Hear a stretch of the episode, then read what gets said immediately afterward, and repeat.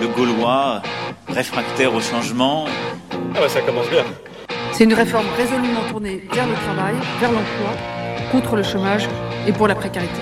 Non mais je sens bien que vous essayez de me dire quelque chose, mais c'est de vous la phrase ou vous l'avez entendu ça Nous entendons ce que nous disent les retraités. Vous êtes vous aussi contaminé par le, le conformisme. Mais n'ayons pas de pudeur de gazelle, il n'y a pas de tabou. Les auteurs de ces actes sont recherchés et qu'ils seront punis. J'ai une allergie, j'ai une intolérance euh, aux, aux, crustacés, aux fruits de mer. Je m'en souviendrai, mon cher monsieur. Écoutez, arrêtez, arrêtez, je m'en souviendrai. Et retiens tes larmes parce que je vais t'assommer. Bonsoir à tous, chers camarades auditeurs. Vous êtes bien à l'écoute de Méridien Zéro et c'est avec grand plaisir, grande joie, euh, grande extase, que euh, ce soir c'est votre ami Beluga qui vous retrouve avec donc Foxley. Bonsoir Foxley. Bonsoir Beluga et bonsoir, bonjour à tous. Et donc voilà, on se retrouve une nouvelle fois avec Foxley, euh, fidèle, euh, fidèle camarade s'il en est, et bien pour notre chronique habituelle, les astuces des gabiers, dans un format évidemment un peu plus long aujourd'hui qu'à l'habitude, puisque vous allez voir le sujet qu'on va traiter relativement épais, relativement épais, relativement dense, et on, a envie de le traiter cette fois euh, quand même euh, en, profondeur et, euh, ne, pas trop survoler, chose qu'on fait parfois, ne pas trop survoler les, abords des choses. Le, le sujet, évidemment, bon, vous vous en doutez probablement, chers auditeurs, on sort de deux mois donc de confinement, tout le monde le sait, on va pas s'épancher dessus, quoique, et on, va parler, euh, donc comme on le fait souvent hein, dans les astuces des gabiers, de l'aspect évidemment juridique euh, des choses, donc de l'aspect juridique de ce confinement, mais pas que, euh, surtout de, des suites hein, juridiques de ce confinement, et évidemment plus précisément en ce qui concerne le droit du travail, le droit social. Alors quelques mots euh, rapides pour faire un peu le topo, euh, pour poser un peu le cadre dans lequel on va évoluer. Donc le confinement, comme chacun sait, a été décrété donc le 17 mars et a duré euh, jusqu'au 11 mai. On ne sait pas. Alors on enregistre si un nouveau confinement, un nouveau pardon, confinement se profilera un jour ou pas à l'horizon.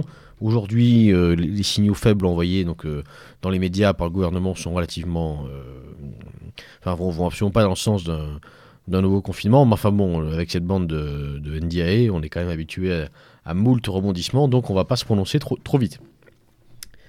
Le dispositif évidemment du confinement, donc euh, qui consiste à confiner, euh, comme son nom l'indique, euh, les, citoyens chez eux, a posé bien entendu plein de questions, des questions de liberté publique, notamment des questions liées en fait au contrôle de localisation.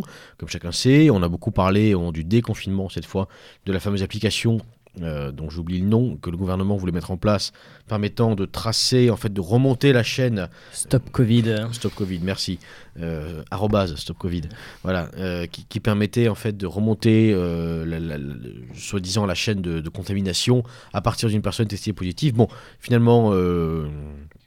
Euh, ça, a quand même un peu grincé des dents à la fois au Parlement et au Conseil constitutionnel, ce qui fait que on a prétexté euh, un manque de temps pour développer l'application. Finalement, ça, a été mis de côté pour éviter un débat qui aurait été probablement pas forcément à l'avantage du, du, gouvernement. Et donc des problèmes euh, liés donc euh, à ce contrôle de localisation, à la gestion des données évidemment. Hein, Qu'est-ce qu'on fait de ces données collectées? On sait par exemple que la mairie de Nice, hein, que l'inénarrable euh, Christian Estrosi a mis en place euh, la reconnaissance faciale sur les marchés. Euh, soit dit en passant d'ailleurs, il n'a pas fait autant de zèle dans les quartiers de Nice où on entend depuis le début du Ramadan la, la, prière, enfin l'appel à la prière en pleine rue. Je te trouve taquin, je te trouve taquin. Mais je suis en pleine forme. Deux mois à rien faire, ça m'a Alors, euh...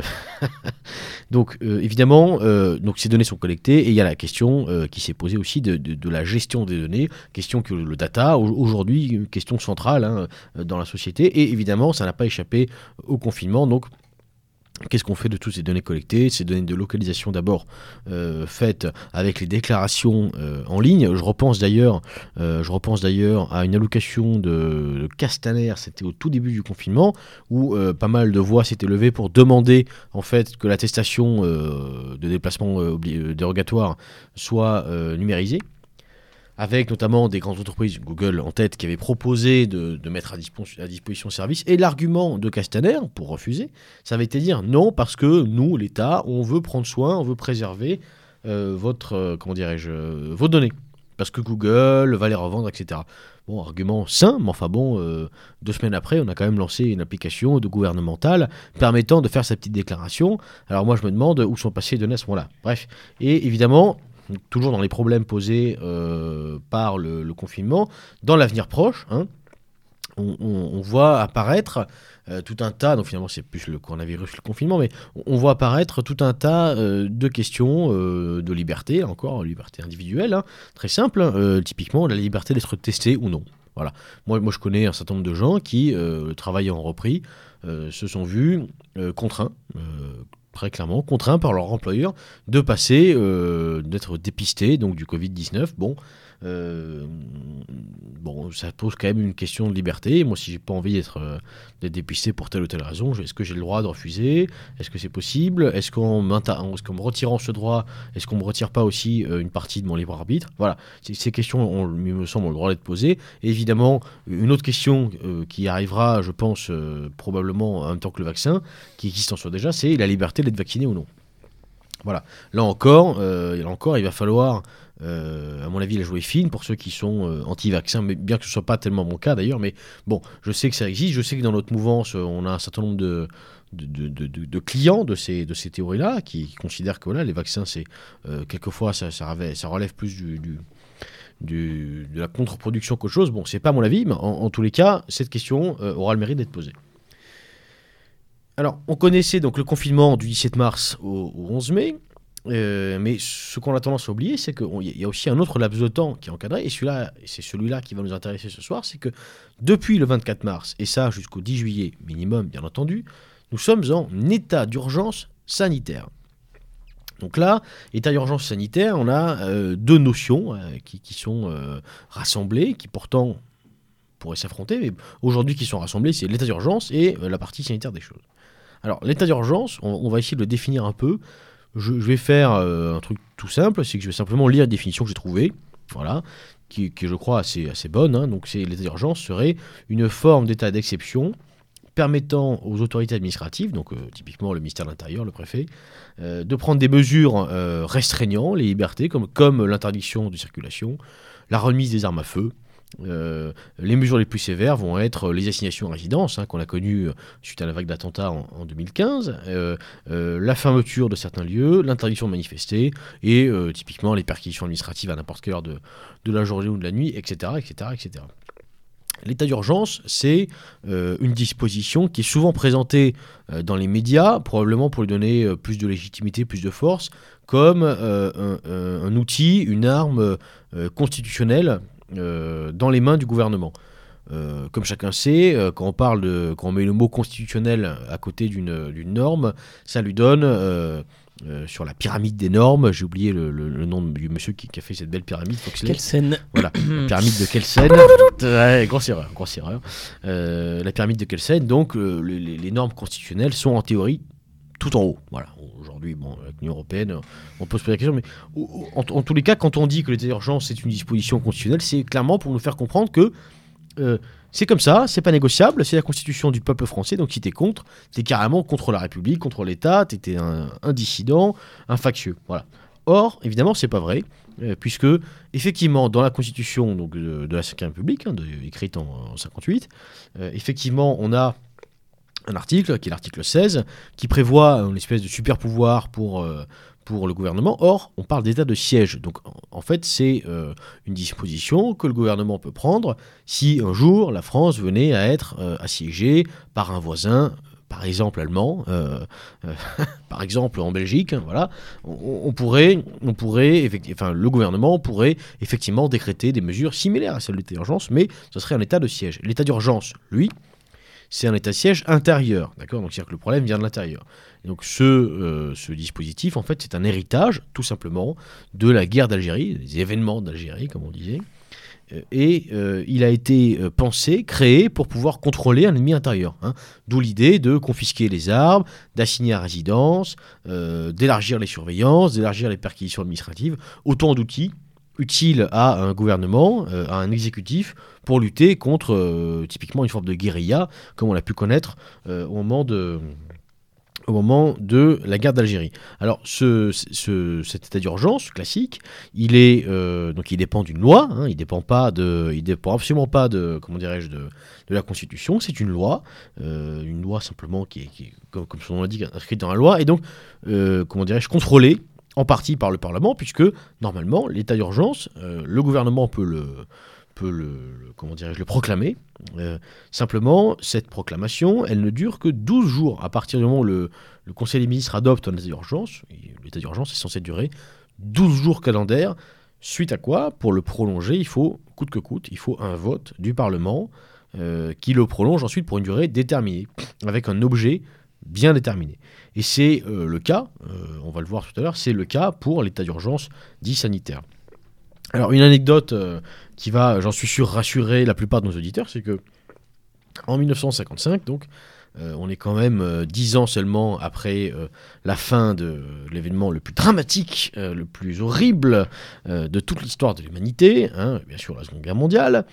Et donc en raison de cette mémoire proche, et la, mémoire proche des, évidemment des, camps de concentration euh, eh bien, euh, euh, euh, la loi de 1905, elle prévoit qu'en aucun cas, aucun cas, l'assignation à résidence ne pourra avoir, avoir pour effet la création de camps où seraient détenues les personnes visées. Donc rassurez-vous, rassurez-vous, chers camarades, chers auditeurs, vous ne finirez pas dans un camp. Voilà, ça c'est une bonne nouvelle. Quoique quelquefois on se dit qu'on préférerait euh, peut-être aller dans un camp plutôt que se retrouver à Fleury-Mérogis entre, entre des détenus avec qui on ne serait pas franchement copains. Bon. Plus sérieusement, deuxième partie de l'expression, état d'urgence sanitaire. Donc là, on a voulu donner en fait une, euh, d'un point de vue sémantique, hein, je crois qu'il y a une volonté de donner une double force en fait à ce, dispositif et dire bon, de base, il y a l'état d'urgence, hein, donc on fait croire que c'est constitutionnel, c'est quelque chose de très fort, c'est une mesure exceptionnelle que l'État prend à contre-cœur parce qu'évidemment, euh, en bon démocrate, l'État euh, ne veut pas du tout, déteste même devenir comme ça autoritaire pendant une durée déterminée. Mais là, c'est tellement important, c'est sanitaire. Donc, évidemment, quand il s'agit de santé, tout le monde s'écrase. Et d'ailleurs, ça a, globalement, euh, il me semble, Foxley, euh, très bien marché. Alors, euh, euh, j'ai retrouvé, euh, j'ai retrouvé, pour le plaisir de nos oreilles, j'ai retrouvé un article dans le journal régional, hein, le, bon, le Parisien, pour pas le citer, qui date du 22 mars. Donc, on est, en fait, on est deux jours avant, le vote au Parlement du, ben, du projet de loi portant état d'urgence sanitaire, donc jusqu'au, jusqu'au, mes mots, jusqu'au 10 juillet prochain. Et on voit notamment, alors évidemment on entend les feuilles, c'est sympa, on voit notamment que le gouvernement pourra ainsi, je cite, en tant que besoin, prendre des mesures limitant la liberté d'aller et venir, la liberté d'entreprendre et la liberté de réunion.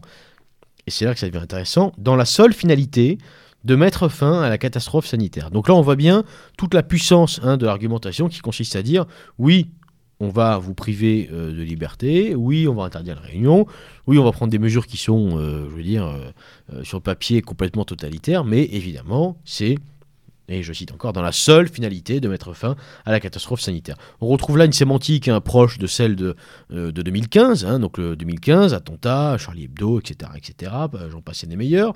Et qu'est-ce qui se passe ensuite? On met un état d'urgence, François Hollande nous met un état d'urgence, dans la seule fin de euh, d'apaiser parce qu'il y a une vague terroriste sur la France, etc.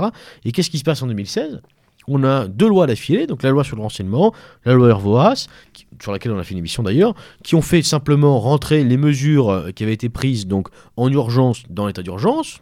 hein, par décret, Bon, on a pris ces mesures et hop, on en a fait une loi. Donc finalement, l'état d'urgence c'est peut-être arrêté, c'est vrai, mais enfin les mesures, les, les mesures les plus restrictives sont restées.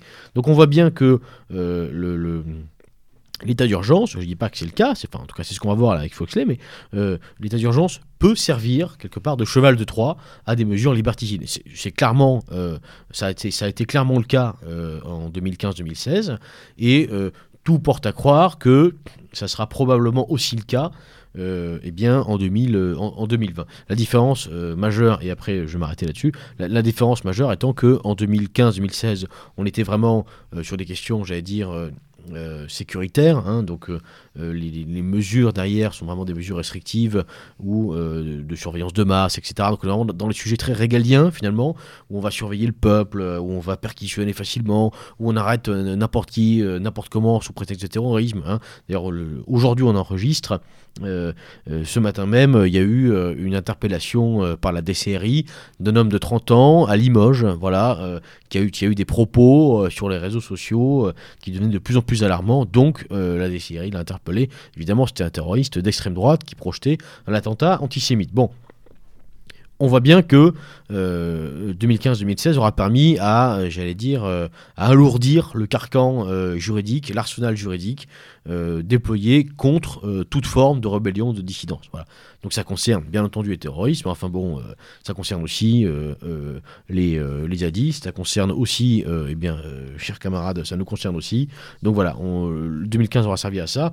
2020 a une toute autre portée, euh, je crois, mais bon, ça c'est, je vous fais la conclusion euh, avant même le, le, déroulé, mais 2020, on va voir que 2020 finalement a une autre portée. Euh, la portée de cette urgence, en tout cas à mon sens, euh, c'est simplement de euh, flexibiliser, de casser en deux tout ce qui restait dans une société d'à peu près sensée en termes de, en termes de rapport social, euh, de lien entre les salariés et l'entreprise, même de lien entre le gouvernement et les administrés, et de lien simplement entre, entre les citoyens. Là, on est clairement dans la volonté de casser, de, de, briser tout ça en deux et de recommencer avec des nouvelles règles, évidemment avec toujours plus de sécurité, etc. etc. Bon, euh, on va rentrer un peu plus dans le détail maintenant avec Foxley pour essayer de, voir un petit peu, de comprendre un petit peu ce qui s'est passé. Donc Foxley va vous faire un petit peu l'article euh, globalement des mesures euh, des mesures prises. Alors attention, tout n'est pas acheté. Il y a des choses qui sont intéressantes et on en parlera aussi. chers amis artisans, entrepreneurs, petits patrons ou grands salariés, restez bien à l'écoute parce que on va là encore essayer j'ai bien dit essayer, on va euh, essayer de délivrer quelques astuces, puisque dans la farandole d'aide que l'État a déployée, il y a peut-être des choses que, euh, de, desquelles pardon, vous pouvez profiter, que vous n'avez pas encore tout à fait saisi, parce que tout le monde s'est concentré sur l'aide de 1500 euros, mais en fait, il y a beaucoup, beaucoup, beaucoup d'autres dispositifs, hein, notamment semi-privés, où on peut aller chercher de, quoi arrondir les, de quoi arrondir les fins de mois qui sont un peu difficiles. Donc, Chers camarades, restez euh, bien à l'écoute de notre camarade Foxley qui va nous faire, donc, comme je le disais, un petit topo sur les différentes mesures. Foxley entre en piste. Eh bien oui, parce que finalement, la, question moi, qui m'a été posée, c'est quelles ont été les mesures sociales euh, face à cette pandémie? Qu'est-ce que la pandémie et qu'est-ce que le Covid a changé d'un point de vue du droit du travail? Euh, la question essentielle pour le droit social, c'est que le droit social, en fait, il s'est construit dans un rapport entre le, le, temps de subordination et le temps personnel. Et on voit bien qu'avec le confinement, avec euh, cette pandémie, ce rapport-là est complètement... Détruit. On n'a plus de, temps de subordination puisqu'on est chez soi confiné et en même temps on n'a pas forcément non plus de temps personnel parce que certains ont télétravaillé par exemple. Donc on voit que ces rapports changent et euh, la question finalement euh, essentielle c'est de savoir si on a une rupture qui est en train d'être dé définitivement euh, achevée. L'idée de cette chronique, ça va être de prendre en fait quelques grandes mesures sociales prises par notre très cher gouvernement et de montrer comment la flexibilisation est passée pour moi d'une simple logique à la norme, euh, sous couvert en plus euh, de, du tampon de l'aide et du tampon du fameux social qui normalement signifie l'aide de la partie défavorisée. On va le voir avec les différentes mesures qui ont été prises. C'est pas forcément le cas.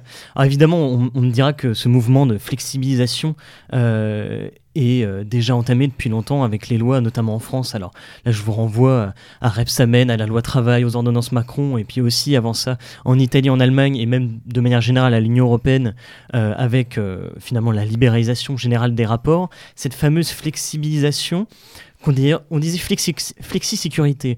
On voit aussi, c'est, je tiens à le noter, que la, la, sécurité qui tenait dans ce mot-là a finalement disparu et euh, ne laisse que l'entière place à la flexibilité rendue nécessaire, et là je mets des guillemets, euh, en ces temps de crise, il faut qu'on ait une flexibilité pour sauver le bateau France, en fait, c'est un peu ça. Le but de cette chronique, ça va être clairement démontrer que ce n'est pas finalement un changement, mais une accélération, euh, et peut-être le point final que depuis très longtemps les libéraux mondialisés euh, veulent mettre au droit du travail français vu comme euh, le, le, code du travail lourd, contraignant et empêchant le, la Startup Nation de finalement progresser dans l'économie mondialisée. Je reviendrai pas sur l'introduction finalement qui est le cadre juridique. Euh, Beluga l'a fait. On, a cet état d'urgence qui permet au gouvernement de prendre des mesures euh, évidemment contraignantes pour les entreprises et pour les salariés. Euh, à noter aussi que l'employeur de toute façon a été contraint à une certaine obligation de sécurité si euh, la pandémie. Alors on verra si le, si le coronavirus est finalement si dangereux que ça, mais le, le fait qu'un employeur puisse Pas, avoir... de, pas de complot. euh, Non, pas de complot, non, plaît. non, non, Pas non, de- mais... Pas euh, de complot à ce micro, alors- ce, n'est pas tolérable. À l'heure actuelle, je pense qu'il y a 300 000 morts, c'est ça, euh, mondial Bah, c'est beaucoup. Donc, Juste- non, euh, c'est beaucoup. Ça, oui, voilà. Bref, On, je- peut, on peut regretter que finalement la démographie, parce que, bon, euh, parenthèse, mais je sais pas si ça va pas coûter cher à MZ, mais, mais moi, quand même, le, le premier espoir que j'ai eu, et j'avoue, euh, quand, euh, probablement le 2 décembre ou le 3 décembre, j'ai lu un article disant, bon, il y a un virus euh, qui frappe les Chinois, etc. Bon, c'est sûr que je me suis dit, ça peut pas faire de mal à la démographie mondiale. Et le grand regret, c'est quand même qu'on n'ait pas eu de nouvelles d'autres Méditerranée. Passons. Foxley, je te laisse la parole. Donc je- pour, tout ça pour dire que de toute façon, même si on n'avait pas eu ce cadre sanitaire, on aurait cette obligation de sécurité qui pèse à chaque fois sur l'employeur, puisque l'employeur est tenu euh, d'assurer la sécurité et de protéger la santé physique et mentale normalement de ses travailleurs. Donc si jamais un- l'employeur n'avait pas mis en place notamment ces distanciations sociales, le gel, les masques, etc., et que un de ses salariés serait mort possiblement du coronavirus, on aurait pu voir la famille euh, saisir la justice euh, pour dire que pour euh, essayer d'assigner ce- cet employeur dans, dans sa responsabilité. C'est ce qui s'est passé d'ailleurs hein, dans, plusieurs entreprises. Typiquement, je sais qu'il y a des taxis qui ont porté plainte contre l'État.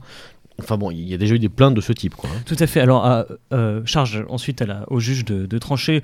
À mon avis, ce sera quand même difficile puisque maintenant l'employeur est finalement obligé de mettre en place ces mesures-là. Finalement, la sanction, elle serait étatique et euh, sur sa responsabilité, plus qu'uniquement sur sa responsabilité. Mais c'était une parenthèse qu'il fallait quand même évoquer. On n'en reviendra pas là-dessus. Donc, on va faire très simple, on va faire deux, on va faire un plan euh, très juridique avec une première partie salarié, une première partie employeur. Quelles sont les mesures qui affectent les salariés et quelles sont les mesures euh, d'aide finalement aux, employeurs? Alors les premières mesures salariées, euh, je voulais vous parler d'un premier temps de l'arrêt de travail. On a eu avant le 1er mai. On avait la possibilité pour certaines catégories de salariés euh, d'avoir des dispositions, un régime euh, dérogatoire à l'arrêt de travail normal. Euh, ces salariés qui étaient visés, c'est finalement, on appelait ça, dans les entreprises, on appelle ça les salariés Covid, mais c'est un, peu le, tampon qu'on met sur ces salariés-là. Notamment, c'était les, salariés qui, étaient en arrêt de travail pour garde d'enfants, si jamais le- leur enfant était atteint du Covid, et même c'était les personnes dites fragiles, donc soit touchées, soit possiblement touchées par le virus. Il y a eu aussi, on peut le dire, je, pense qu'il y a eu une vague de frousse aussi hein, dans certaines entreprises. Tout à fait, bah, bien sûr. Euh, et puis, euh, finalement, pour moi, c'est, cet arrêt spécifique n'est pas forcément, vous allez le voir, euh, négatif. Puisque le gouvernement, en fait, avait prévu ce fameux régime dérogatoire avec, par exemple, la suppression du délai de carence, ce fameux délai de carence de trois jours qui vous empêche d'avoir tout de suite les indemnités journalières de sécurité sociale sur ce, fameux délai triennal. Tri- pardon, pas triennal, mais de trois jours, tout simplement. Je ne sais pas pourquoi je m'embrouille, mais pourquoi, pourquoi pas. Et voit que ce délai-là, par exemple, sur cet arrêt dérogatoire, a été supprimé, permettant aux salariés de toucher directement les indemnités ainsi que le complément employeur qui existe dans la plupart des cas dans les entreprises, c'est-à-dire que euh, le montant de vos indemnités n'est généralement pas le même que le salaire que vous touchez. Et dans certaines entreprises, quand on a une bonne protection euh, complémentaire, l'employeur verse un complément pour que vous touchiez finalement votre net, euh, votre salaire net quand vous êtes en arrêt maladie. Là, grâce à cet arrêt dérogatoire, on avait la possibilité euh, pour les salariés de, de finalement pas avoir de perte de salaire euh, et qui était finalement justifiée par ce, par ce, Covid, par, l'atteinte proche soit du salarié, soit de son enfant euh, de la maladie. Donc, en plus de, de- de cela, cette mesure était positive puisqu'elle empêche, elle permettait une certaine, pour le coup, souplesse à des salariés qui se voyaient complètement contraints. On, voit que si mon enfant tombe malade, comment gérer en plus le travail, sachant que, on l'a vu pour certains enfants, ça a pu, on a pu avoir des cas euh, graves, notamment cardiaques, etc. Et ça, ça c'est pour rebondir sur ce que tu dis, Foxley, on est complètement dans la logique euh, euh, euh, productiviste et expansionniste des années 50. hein, parce que, euh, typiquement, si on reprend, moi, je, je connais un petit peu le, le statut, euh, enfin, donc la convention collective des, des entreprises. Enfin, des industries électriques et gazières, donc les, les IEG, EDF, GDF, etc., qui n'ont pas bougé en fait hein, depuis 1900, enfin quasiment pas bougé depuis 1946.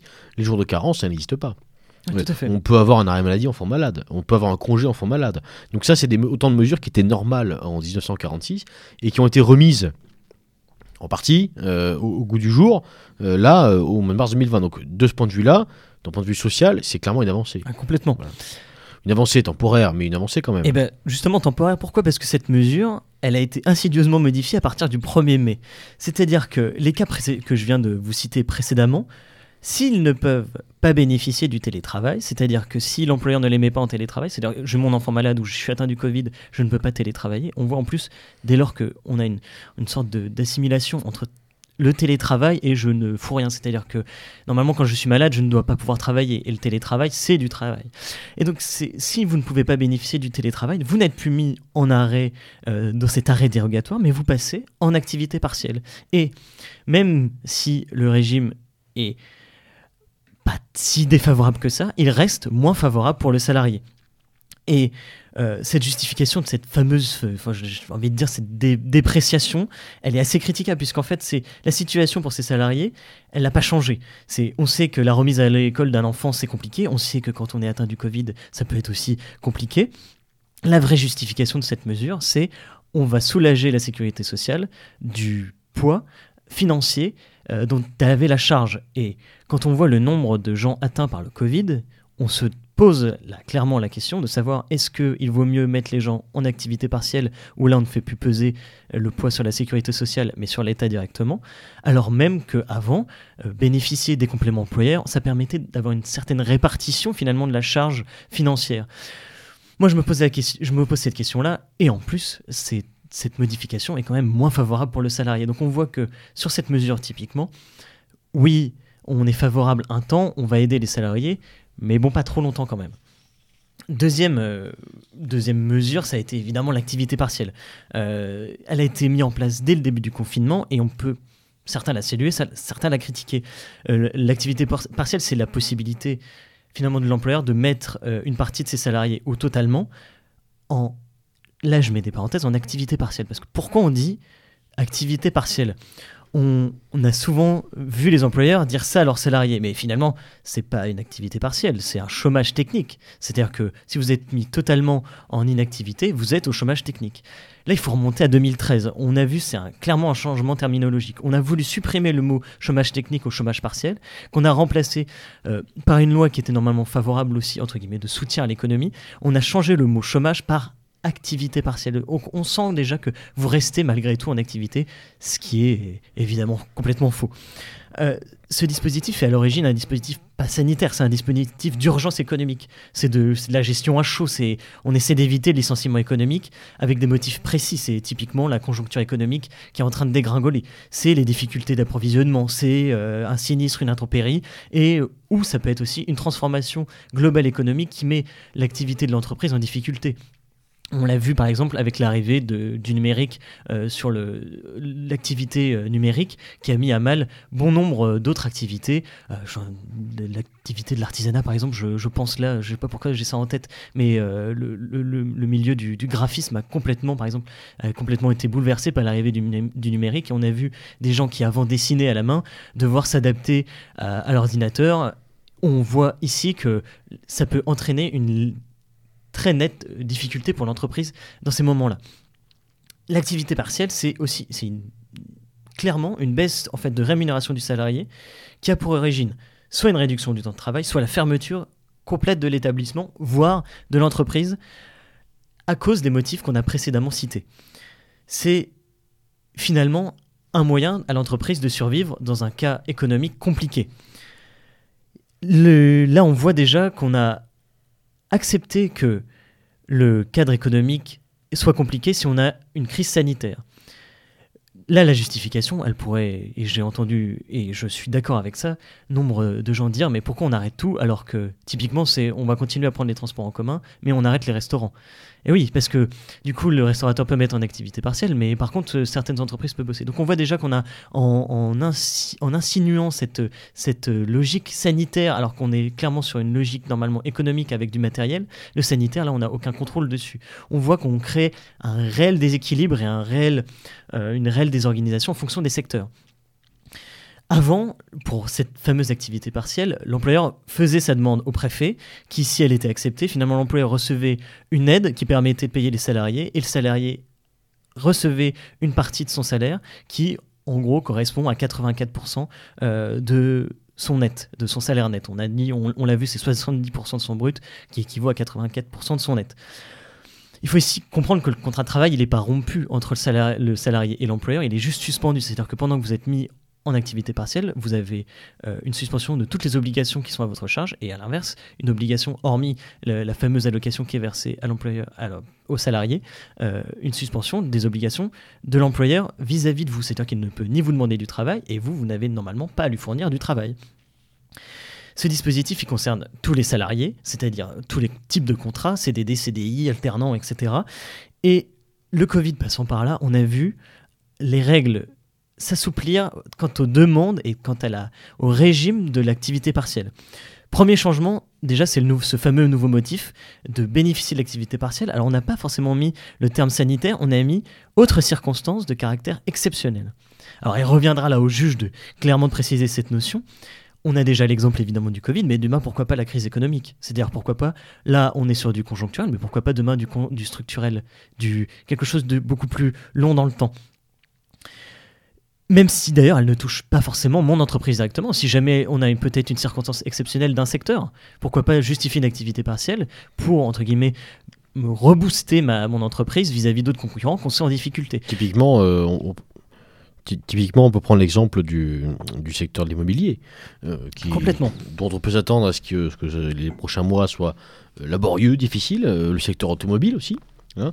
Euh, donc effectivement, on peut très bien imaginer euh, Renault euh, disant bah, autre mesure exceptionnelle, ça fait trois mois qu'on n'a pas vendu une caisse, donc bah, chômage partiel pour tout le monde. Tout à fait. Et, ce fameux... Alors, moi j'ai simplement une question, faut clair avant qu'on passe à autre chose. Vas-y. quel est le... On, comprend bien l'esprit de ce que tu dis sur ce que le, mauvais usage que peut faire l'employeur de, ces dispositifs qui sont typiquement inscrits dans le temps. Donc là, on, est complètement dans ce qu'on disait, hein, sur l'état d'urgence qui devient la norme quel est euh, quel est l'avantage bon hormis évidemment l'image publique mais quelle est la différence entre ça ou un licenciement de masse finalement parce qu'aujourd'hui depuis la loi euh, depuis les, ordonnances Macron je veux dire euh, on fait un petit plan social commun là et puis basta quoi. on fait une rupture conventionnelle collective et on dégage 600 mecs d'un coup. Donc je, je, vois pas bien le, la différence et même le bénéfice finalement à garder des gens alors qu'on les fait pas bosser. Mais parce qu'on essaie là de sauver l'entreprise. Enfin le, on, on, on sent que l'entreprise là on a vu avec ce confinement on a empêché clairement l'activité de l'entreprise. Et je pense que tout entrepreneur, et je pense que tu serais le premier à le dire, n'a pas la volonté de faire tomber l'entreprise et n'a pas non plus la volonté de faire tomber ses salariés. La différence avec un licenciement économique, là on n'est plus dans le licenciement économique dans les fameux accords de performance collective. Je mets accords de performance collective à part d'ailleurs, mais dans toutes les mesures qu'on dit à, très chaud, dans les mesures dans le rouge, on, est sur de la rupture, on est sur de la rupture du contrat parce que on est arrivé au terme finalement de l'aventure de l'entreprise et on est avant la liquidation, etc. Là, l'activité partielle, elle est faite en soutien de l'entreprise, c'est-à-dire qu'on on a, on sait que l'entreprise est viable et on sait que l'entreprise pourra continuer ensuite dans le temps, mais on a une mesure, on a une conjoncture très exceptionnelle normalement qui fait que on est en difficulté. On essaye, c'est clairement là on est sur du sauvetage d'entreprise, alors que pour moi le licenciement économique est plus vu comme le, on n'est plus là dans le sauvetage, les, on peut dire que si vous voulez le on est là plutôt dans des soupapes euh, pour essayer d'enlever un peu d'eau, on écope, alors que clairement, licenciement économique, on est dans le canot de sauvetage où là tout le monde se casse du bateau. C'est un peu l'image qu'il faut avoir en tête. On n'est pas dans de la gestion forcément à rouge, on est plutôt dans de la gestion orange, voire euh, entre guillemets chaude, mais pas très chaude. Est-ce que ça répond à ta question? Parfaitement, Fox.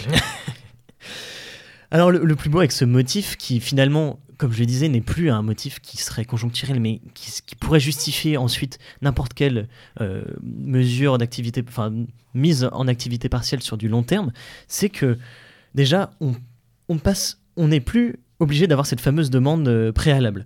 Euh, on peut mettre directement ses salariés en activité partielle et ensuite faire la demande dans les 30 jours au préfet. Entre parenthèses, cette fameuse demande, c'est uniquement une habilitation pour avoir des contrôles par la suite, mais on voit déjà qu'on enlève un premier verrou. Deuxième verrou, avant il fallait consulter les instances euh, du personnel, le fameux CSE, Comité social et économique. Aujourd'hui, il n'est plus obligé d'être consulté au préalable. On peut le consulter rétroactivement. Deuxième verrou qu'on fait sauter. Et ensuite, on a passé cette fameuse autorisation qui était euh, valable pour 6 mois, on la passe aujourd'hui pour 12 mois. Troisième verrou qu'on a fait sauter. Donc on voit que sous couvert de certaines mesures sanitaires, mesures exceptionnelles comme, je comme on vous l'a dit, et surtout dans une volonté de il faut qu'on accélère les choses, il faut qu'on réagisse vite parce que cette mesure exceptionnelle doit faire qu'on réagisse vite, on répond à un autre problème qui est celui de. Enfin, on, on enclenche un autre problème qui est celui de faire sauter l'entièreté des garde-fous qui a pour, pour moi deux conséquences, qui pourraient multiplier par la suite les erreurs de l'employeur. Évidemment, si on n'a pas d'abord le, fait de multiplier ces, contrôles permet aussi, dans un certain sens, à l'employeur de ne pas tomber et de ne pas faire d'erreur et de ne pas se voir l'activité partielle complètement sauter. C'est-à-dire que si l'activité partielle saute, l'employeur doit l'intégralité des salaires à, à, tous ses salariés et voit son aide euh, réduite à néant. Euh, autant vous dire qu'aucun employeur qui met ses salariés en activité partielle ne souhaite ça. On voit aussi que ce dispositif ne doit pas être pris à la légère, puisqu'il il affecte directement le salarié. Je vous l'ai dit, le salarié ne touchera plus que 84% de son salaire, hormis les SMIC qui sont normalement maintenus, à, hormis les gens qui sont au SMIC, les SMICards, qui sont maintenus à 100%. Malgré tout, 80, ça fait quand même une baisse de 16% qui n'est pas négligeable pour certaines familles. Ça suspend aussi tous les autres avantages en nature, typiquement le véhicule de, le véhicule de fonction, euh, certains tickets restaurants, dans la moindre mesure aussi, ça c'est à voir dans le détail, mais on voit que tous les autres avantages qui sont liés au salaire sont suspendus. Et enfin, alors là, c'est à voir parce que notre très cher Muriel Punico, notre très cher Muriel Pénicaud, j'ai écorché son nom, même si c'est pas très important, mais euh, les droits à la retraite, normalement, ne sont pas pris en compte quand on est en, activité partielle. C'est-à-dire que vous ne cotisez pas à la retraite, vous n'avez pas de trimestre quand vous êtes à la retraite. Muriel Pénicaud voudrait revenir sur ça avec une prochaine loi qui devrait arriver, en tout cas une prochaine ordonnance. À voir si ça se fait. Mais pour l'instant, en l'état du droit actuel et sous couvert de changements ultérieurs, vous ne cotisez pas non plus à la retraite. Donc on voit que on déverrouille un dispositif qui affecte grandement l'entreprise et qui affecte grandement le salarié sous couvert d'une volonté d'accélération, sous couvert d'une mesure exceptionnelle qui serait dans le futur justifiée par n'importe quoi, selon moi. Et même s'il revient au juge de, entre cadrer cette fameuse mesure exceptionnelle, à mon avis, dans la logique actuelle et dans la partialité judiciaire qui nous entoure, je me fais pas, je me fais plutôt du souci que pas. Enfin, dernier changement d'ailleurs, et, on, en terminera sur la, fameuse activité partielle, on est passé d'une logique collective à une logique qui peut être individuelle. Avant, on était obligé de mettre l'entièreté euh, de ses salariés, soit d'un établissement euh, ou de l'entreprise, en activité partielle. Aujourd'hui, on peut mettre un on peut mettre un salarié dans une équipe euh, en activité partielle. On voit clairement la rupture d'égalité qui peut euh, apparaître euh, au sein d'un service et le fameux regard Ah oui, bah, finalement, c'est Maurice, s'il a été mis en activité partielle, c'est qu'il faut rien. Je vous épargne les, phrases que j'ai pu entendre au sein de, certaines grandes entreprises, mais on, en est là. Et la, deuxième, la deuxième mesure, c'est que maintenant, cette activité partielle, elle peut aussi appliquer sur les forfaits jours. Ce qui est assez drôle, puisque qu'en fait, quand on est normalement au forfait jour, on n'est pas soumis au temps de travail. Donc, c'est-à-dire qu'on pourrait travailler euh, une heure comme 48 euh, heures. C'est assez drôle de voir que finalement, le forfait jour, on l'aime, mais quand il nous coûte rien. Quoi. Euh, parenthèse fermée. Ces changements, en plus, et je le redis, ne sont pas temporaires ils sont inscrits désormais dans le droit. C'est-à-dire qu'on n'est pas dans du changement qui s'arrêtera euh, début juillet. On est dans du changement qui va affecter longuement le socle juridico-social euh, et le régime de l'activité partielle. Dès le 1er juin, d'ailleurs, le gouvernement a dit qu'il commencerait à se retirer du financement des fameuses aides et de l'aide octroyée à l'employeur quand il met les, les gens en activité partielle. Donc on voit déjà en plus que sous couvert d'une mesure qui était incitative, enfin plutôt incitative et entre guillemets de soutien aux entreprises, bon, ça a duré deux mois, bon, le gouvernement, ça va bien cinq minutes. Mais malgré tout, il faut comprendre la logique qui vient d'être euh, mise en place, c'est qu'un dispositif qui se voulait conjoncturel passe d'un dispositif structurel. On passe d'une logique de flexibilisation à une norme de flexibilisation. Euh, je pense que cette activité partielle, pour moi, c'est l'exemple le, flagrant de cette mesure. Et enfin, le, pour le, en finir avec les mesures salariées, et là peut-être qu'on aura un, débat avec Beluga, mais c'est toutes les mesures qui ont été mises sur le temps de travail. Je suis pas d'accord. tu n'es jamais d'accord de toute façon. Euh, alors c'était les, mesures euh, sur les congés et le temps de travail, typiquement. Je suis pas d'accord. Oui, d'accord. Pas d'argument, voilà, ça commence bien le débat. Euh, c'est un hommage à Lord Tesla. C'est vrai? Ah oui, je l'avais pas vu. Je ne suis pas d'accord. Qu'on salue d'ailleurs. modification en cas de baisse d'activité. C'est ce qu'on a vu notamment le fait de pouvoir imposer ces fameux, euh, jours de congé, 10 jours de RTT, 6 jours de congé, soit en passant par la négociation, soit directement unilatéralement par l'employeur. c'est une mesure qui normalement peut durer jusqu'au 31, au 31 décembre 2020.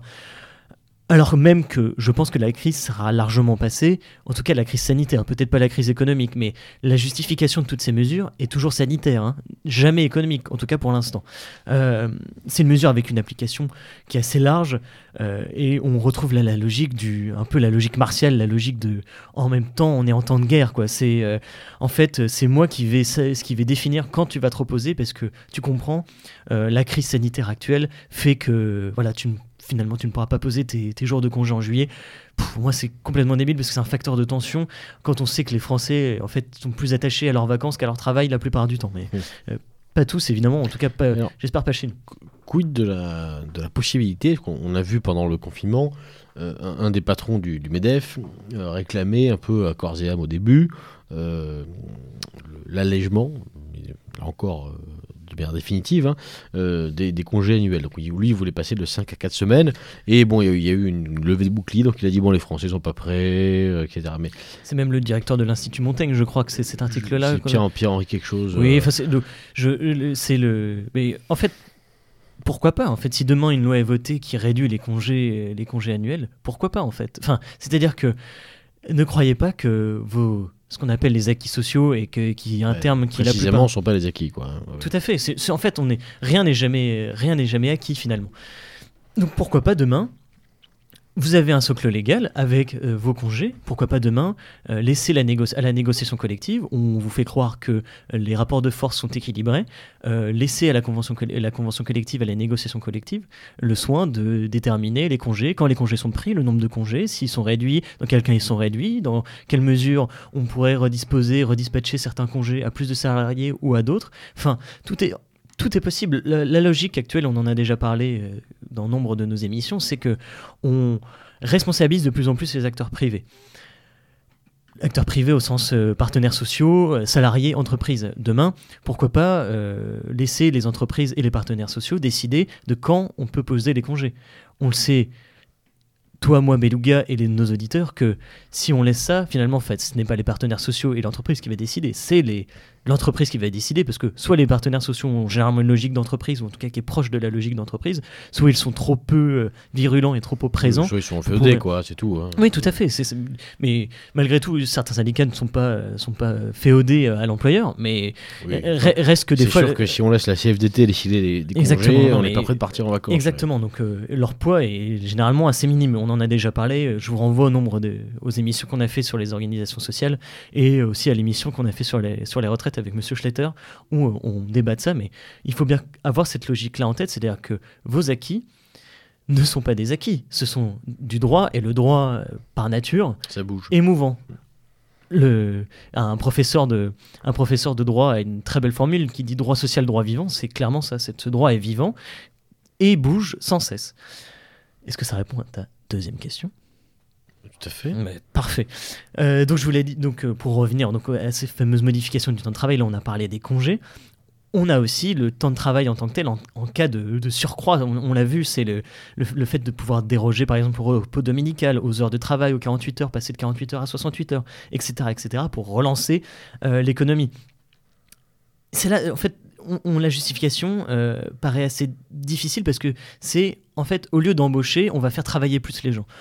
Moi, ça me fait toujours rire parce que on nous rabâche les oreilles comme quoi le, on a un fort taux de chômage, etc. Pourquoi ne pas plutôt faciliter le recrutement ou les manières de recruter les gens que d'augmenter le, temps de travail de, salariés qui sont en plus dans des secteurs, par exemple hospitaliers, qui sont déjà en surcharge.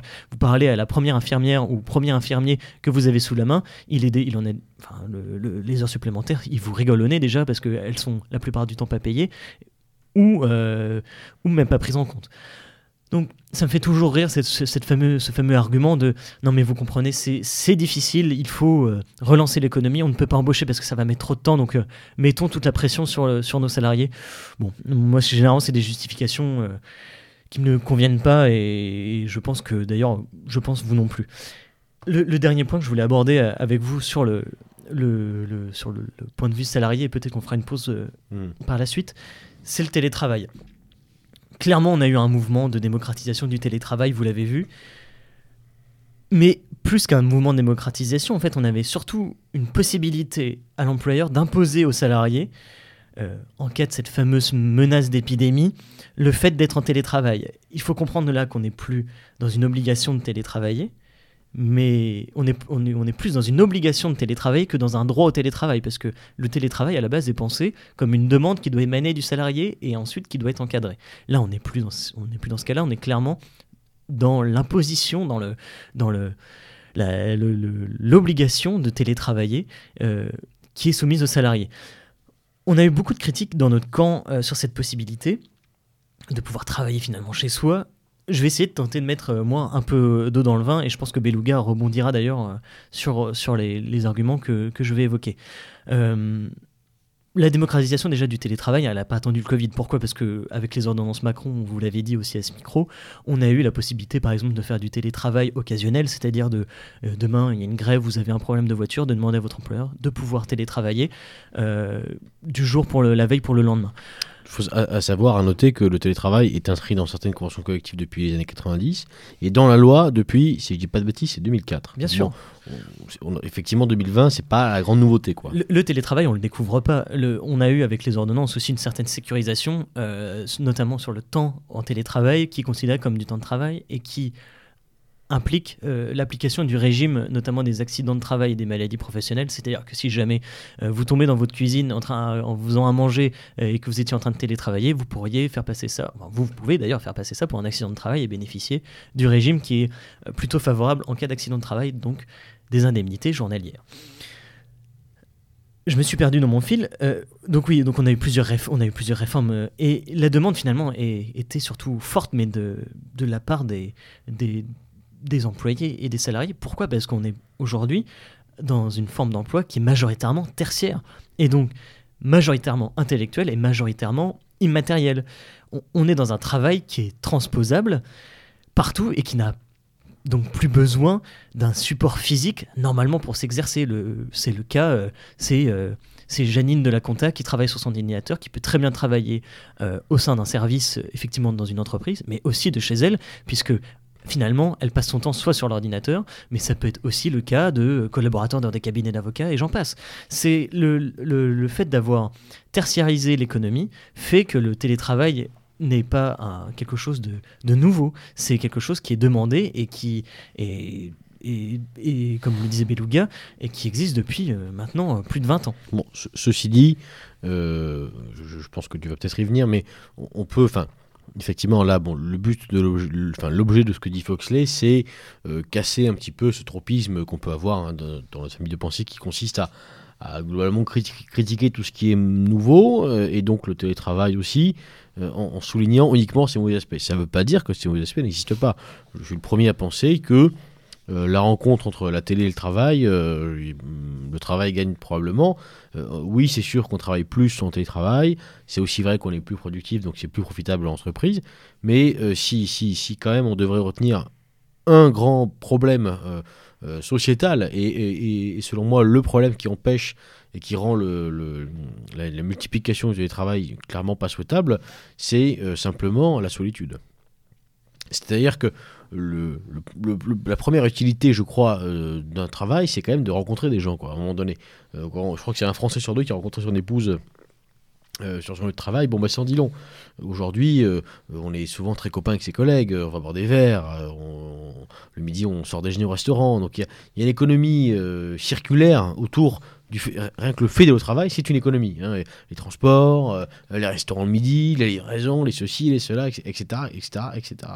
Donc, euh, le télétravail, c'est, ça, doit rester, je crois, quelque chose, un, dispositif exceptionnel. Mais d'ailleurs, les entreprises n'ont pas forcément non plus euh, d'intérêt, euh, pour l'instant, tout du moins, à ce que ça devienne la norme, l'alpha et l'oméga du monde du travail.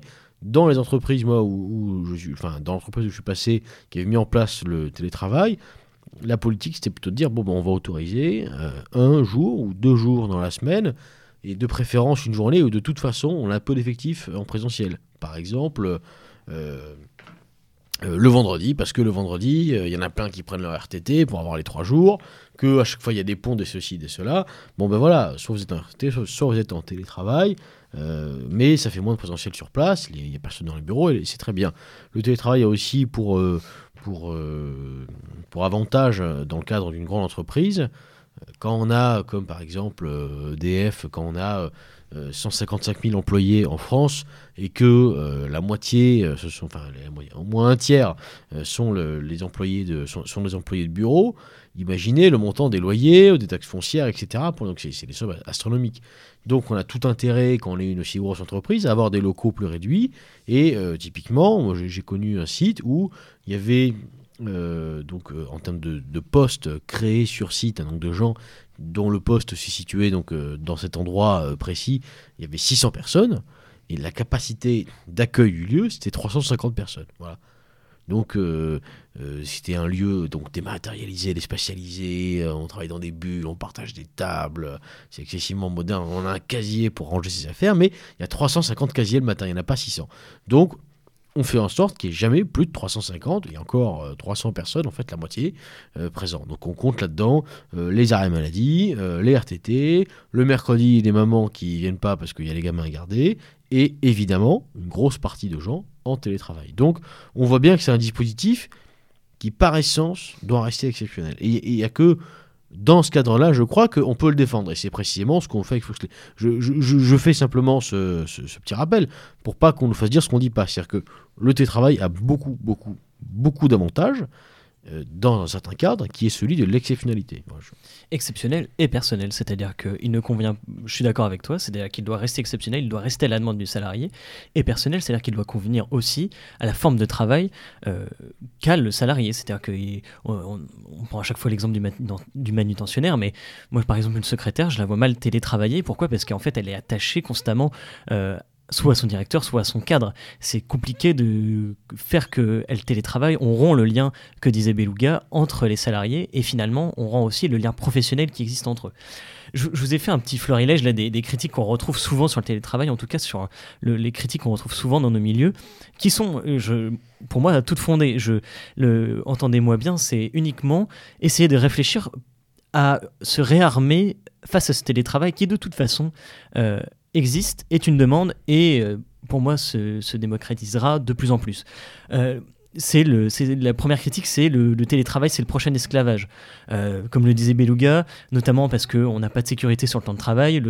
on sait que les télétravailleurs travaillent plus que la normale. Je me connecte un peu n'importe où, je bosse un peu aussi n'importe où, et l'employeur ne me contrôle pas. Là, j'ai envie de dire, hormis certaines dérives, je l'ai quand même rarement vu. C'est-à-dire que l'employeur est quand même obligé de sécuriser le télétravail quand il est mis en place, euh, notamment avec euh, le, de faire respecter les obligations du temps de repos, avec des dispositifs pour déconnecter les salariés à distance qui existent. Et dans un autre temps, c'est aussi à vous de gérer votre temps de travail. C'est-à-dire que vous avez un droit à la déconnexion et le salarié peut aussi se détacher. Et c'est aussi au salarié, pour moi, d'apprendre à travailler en autonomie, c'est-à-dire à ce qu'on ne soit pas derrière son dos en disant tu dois travailler entre 9h et 18h et euh, une fois que 18h arrive, le- l'employeur ou le supérieur dit bon bah c'est bon maintenant tu peux partir. J'entends que le télétravail là est généralement réservé à des cadres. Le cadre pour moi est censé pouvoir connaître sa charge de travail et disposer sa charge de travail dans la semaine et dans le temps euh, de sa façon personnelle mais il doit personnaliser cette façon de travailler. Le- j'en- J'entends que pour la secrétaire, ce n'est pas possible, et c'est pour ça que pour moi, le télétravail n'est pas possible pour certains métiers, mais pour les métiers dans lesquels ils sont possibles, c'est aussi aux salariés de s'éduquer au télétravail. Et quand j'entends dire que euh, c'est le télétravail qui met à mal les 35 heures, non, euh, c'est pas le, pas le télétravail qui met à mal les 35 heures, parce que d'une part, le- l'employeur peut déconnecter, c'est l'employeur contrôle. Pour moi, ce qui met vraiment à mal les 35 heures, c'est le forfait jour. On a démocratisé, on a appliqué le forfait jour à tous les cadres, même aux cadres qui avaient un minimum d'autonomie, un minimum de responsabilité. Non, c'est euh, le fait de ne plus compter les heures, les heures supplémentaires, le fait de, de, de casser complètement cette euh, conception de je travaille sur 35 heures sur une semaine, mais maintenant je calcule sur le mois ou sur l'année, etc. Pour moi, c'est ce, vraiment le forfait jour qui a détruit le- les 35 heures et le temps de travail comme on l'a connu. Et pour moi, ce n'est pas le télétravail, mais encore une fois, on pourra m'opposer des arguments, euh, des arguments contraires. On m'a relaté aussi des, exemples de, situations assez abusives et d'ailleurs qui sont venus de nos milieux, mais qui sont aussi venus. euh, je l'ai entendu pour tout vous dire de mon kiné qui m'a dit ah, j'ai un ami. Putain, son entreprise, ils l'ont mis au chômage partiel, donc ils l'ont mis en activité partielle, mais ils l'ont obligé à faire du télétravail, donc ils l'ont obligé à bosser. Et puis tu comprends, comme il était en période d'essai, ah, il pouvait pas dire non. J'ai envie de dire, c'est aussi aux salariés de faire respecter ses droits. Enfin, c'est quand même assez- pour moi, ça me, ça me, ça me sort des yeux, ça me sort euh, des, enfin, ça me sort des yeux, des oreilles de partout quand j'entends ça. Euh, on a la possibilité aujourd'hui de faire des captures d'écran, des demandes de, de, de- de travail de l'employeur. On a la Oui, enfin, possibilité de saisir l'inspection du travail. Je, je mets des parenthèses. C'est la justification pour moi, et je te laisserai répondre ensuite, euh, Beluga, du oui, mais j'ai pas le choix. En fait, pour moi, c'est assez facile parce que quand la relation de travail elle commence comme ça, mais euh, elle ne se finit jamais bien et tout le long de votre relation de travail, vous aurez un employeur qui sera tyrannique et, euh, et vous finalement vous aurez toujours le oui mais oui mais avec un- une entièreté de justification et je vais le dire très vulgairement, vous ferez de toute façon baiser au final. Donc si une relation de travail commence comme ça, avec je te mets en activité partielle, mais quand même tu bosses, réfléchissez d'abord dans quelle entreprise vous êtes, quel employeur vous a embauché, quelle relation vous avez avec votre employeur, quitte à peut-être aussi remettre les choses à plat en disant bah, Je croyais que j'étais en activité partielle, jouer le bonnet, mais je comprends pas, j'ai le droit de travailler du coup. Il me dit Non, mais tu comprends, ah bah, soit tu me mets en activité partielle, soit tu me mets en télétravail, mais pas les deux. C'est aussi euh, à vous de défendre votre position et vos droits. Voilà, c'est ce que j'allais dire, c'est que globalement, je- je- même si on a de, de leçons à donner à personne, malgré tout, il me semble que c'est peut-être mieux, dans un premier temps, de privilégier euh, la négociation hein, euh, en tout lieu, euh, plutôt que d'aller au contact, au charbon avec un employeur, d'autant plus si vous êtes en période d'essai. Croyez-moi que le lendemain, vous allez recevoir un petit email vous expliquant que malheureusement, on se sépare de vous, basta. Et ensuite, bon courage pour retrouver du boulot en plein confinement. En fait, ça, pose effectivement, là, t'as raison, c'est ça pose la question de comment vous vous sentez avec votre employeur. Si vous sentez qu'effectivement, si si ça part d'une négociation et que finalement vous, télé, vous, vous, vous télétravaillez parce que c'est une petite entreprise familiale ou amicale, bon. Effectivement, là, mais là, le, le cas, les cas qu'on m'a relatés, c'est pas ça. C'est généralement des grandes entreprises ou des startups où il faut aller vite. Bon, tu comprends, on profite de l'activité partielle, mais en même temps, on te met en télétravail. Bon, il y a un moment donné, c'est vous avez des droits, faites-les respecter par de la négociation. Si vous voyez que la négociation marche pas, évidemment, là, vous pourrez aller sur du contentieux. Je, je me suis peut-être fait mal comprendre.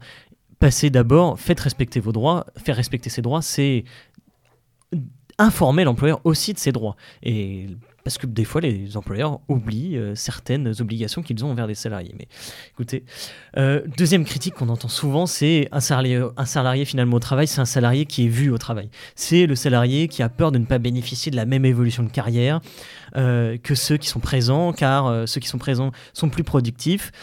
Du coup, bah, moi, je vais être surproductif en télétravail, et Beluga l'a déjà dit, pour éviter, parce que si on me contrôle, on verra que bah, je travaille vraiment, parce qu'on a l'impression que quand je suis au télétravail, je travaille pas vraiment, etc. Pour moi, ça ne pose pas forcément la question du télétravail, mais plus la, question de l'im- de l'impératif de production et de la question de- la charge du travail du salarié. Si un, salarié se met euh, sur travail en télétravail, c'est-à-dire que de manière globale, il travaille soit très bien, soit trop, euh, et il fait un nombre d'heures sup où il en forfait jour. Et généralement, c'est ceux qu'on voit qui font du euh, 8h, 21h, voire plus, et euh, en télétravail, ils s'appliqueront la même discipline, ou en tout cas les, la, même charge de travail et à l'inverse un salarié qui fout rien en présentiel il ne foutra rien non plus en télétravail donc pour moi cette question là de elle pose plus la question de l'impératif de productivité que la question même du télétravail enfin la dernière critique qu'on entend souvent c'est ça empêche toute forme de regroupement social, ça coupe le lien social et surtout ça empêche toute forme ensuite de contestation euh, via les syndicats. Pour moi, le télétravail, il est majoritairement une solution, comme on l'a dit, pour les cadres. euh, ou les fonctions qui sont attachées au cadre. Euh, la contestation syndicale, elle vient jamais des cadres, il faut, faut pas se leurrer. Et pour moi aussi, la- les syndicats et la, position syndicale est, fi- est suffisamment en difficulté euh, sans, euh, avoir, sans, sans forcément le problème du télétravail pour dire que pour moi, ce n'est pas le télétravail qui est la, la première cause euh, de désyn- désyndicalisation des salariés.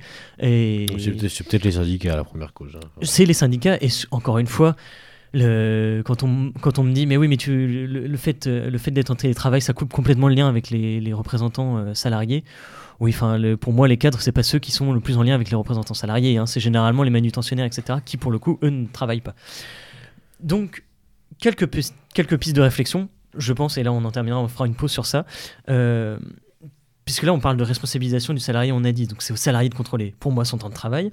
Euh, la plupart des professions sont dématérialisées, ceux qui bénéficient du télétravail. Et quand on entend ces professions dématéri- dématérialisées sont cadres et donc sont généralement au forfait. Donc ils ont quand même l'habitude de gérer normalement leur temps de travail, etc. Donc pour moi, ça pose pas vraiment un problème. La question qui se pose quand même, c'est la question de la fameuse frontière vie personnelle, vie professionnelle, qui est malgré tout quand même prise en compte depuis longtemps par ces professions-là. Pour moi, là, on est sur, en fait sur l'auto-éducation euh, et ça l'auto-éducation et ça renvoie aussi à notre propre charge de travail et quelle charge de travail on veut s'imposer à nous-mêmes. Donc j'entends les critiques, j'entends toutes ces critiques-là. Malgré tout, il faudrait peut-être repenser ça dans, dans, un, dans, un autre, dans un autre temps, dans un autre lieu, parce que finalement, pour moi, le télétravail, il a aussi certaines solutions.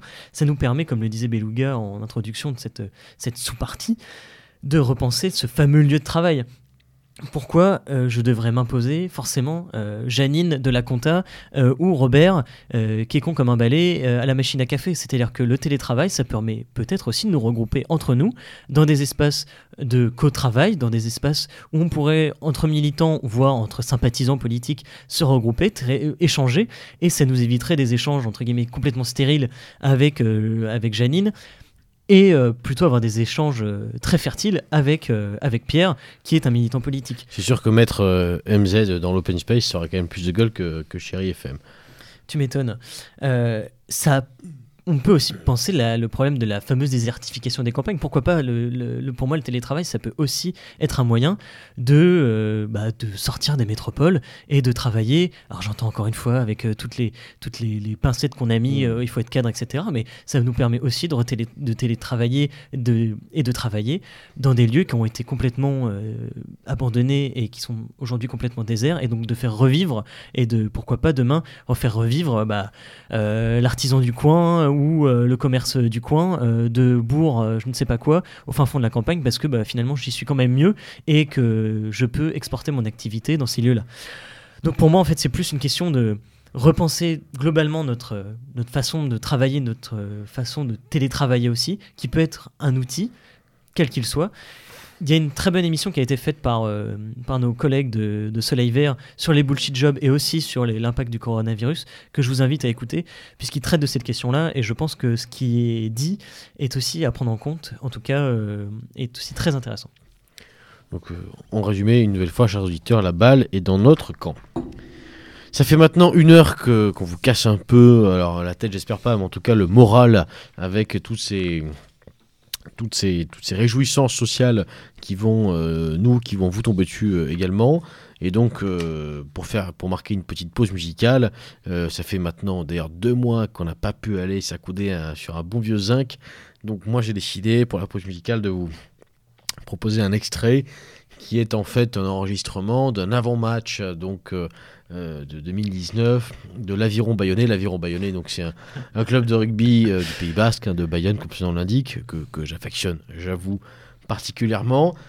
Euh, ce club joue donc à Jean d'Auger, qui est un stade bayonnais, et avant chaque match, au Trinquet Saint-André, qui est donc en face de Jean d'Auger, des, des canters, donc des groupes de chanteurs euh, hommes, se réunissent et chantent des chants traditionnels, euh, basques évidemment, puisqu'on est en plein Pays Basque. Et donc voilà, voilà un chant que, que j'apprécie particulièrement, qui est donc chanté à l'avant-match de l'Aviron Bayonnais il y a un an maintenant, et qui va, j'espère, vous rappeler euh, ces moments sympathiques qu'on peut passer euh, eh bien, euh, entre copains, euh, à l'angle d'un bar, ou par exemple pour les Parisiens, à, à la, les, à la cuite annuelle qu'on prend au Salon de l'Agriculture, en chantant des inepties. Autant vous dire que porter le beluga sur le paquito, c'est pas facile non plus. Sur ces bonnes paroles, eh bien, bonne pause musicale.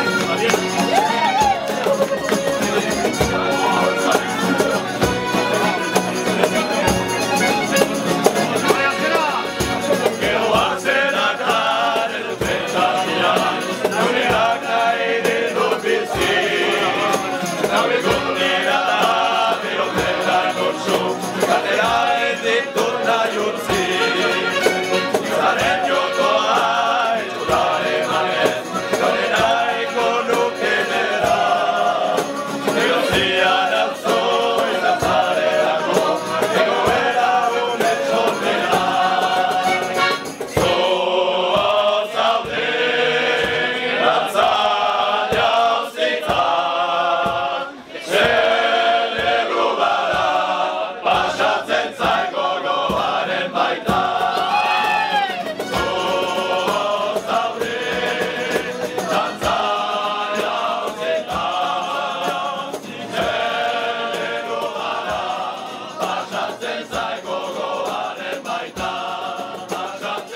De retour, euh, de retour, non sans émotion, après cette, euh, cette pause musicale. Faut que je l'ai euh, long de me faire marrer. De retour donc, chers auditeurs, après ce, petit détour par le, le Pays Basque. hein. Euh, vous commencez à être habitués, on vous met souvent des trucs du Sud-Ouest. On va arrêter l'année prochaine, on fera un cycle musical euh, Foxley, donc euh, il y aura des chants normands. Alors je sais pas ce que ça va donner, euh, probablement des trucs avec des, des voix de nana et des mecs qui font oh oh oh pour rappeler un peu le fait qu'on était viking. Oui, parce que c'est sûr que les chants basques finalement sont bien différents de ça. hein. Ouais, tout à fait, tout à fait, tout à fait.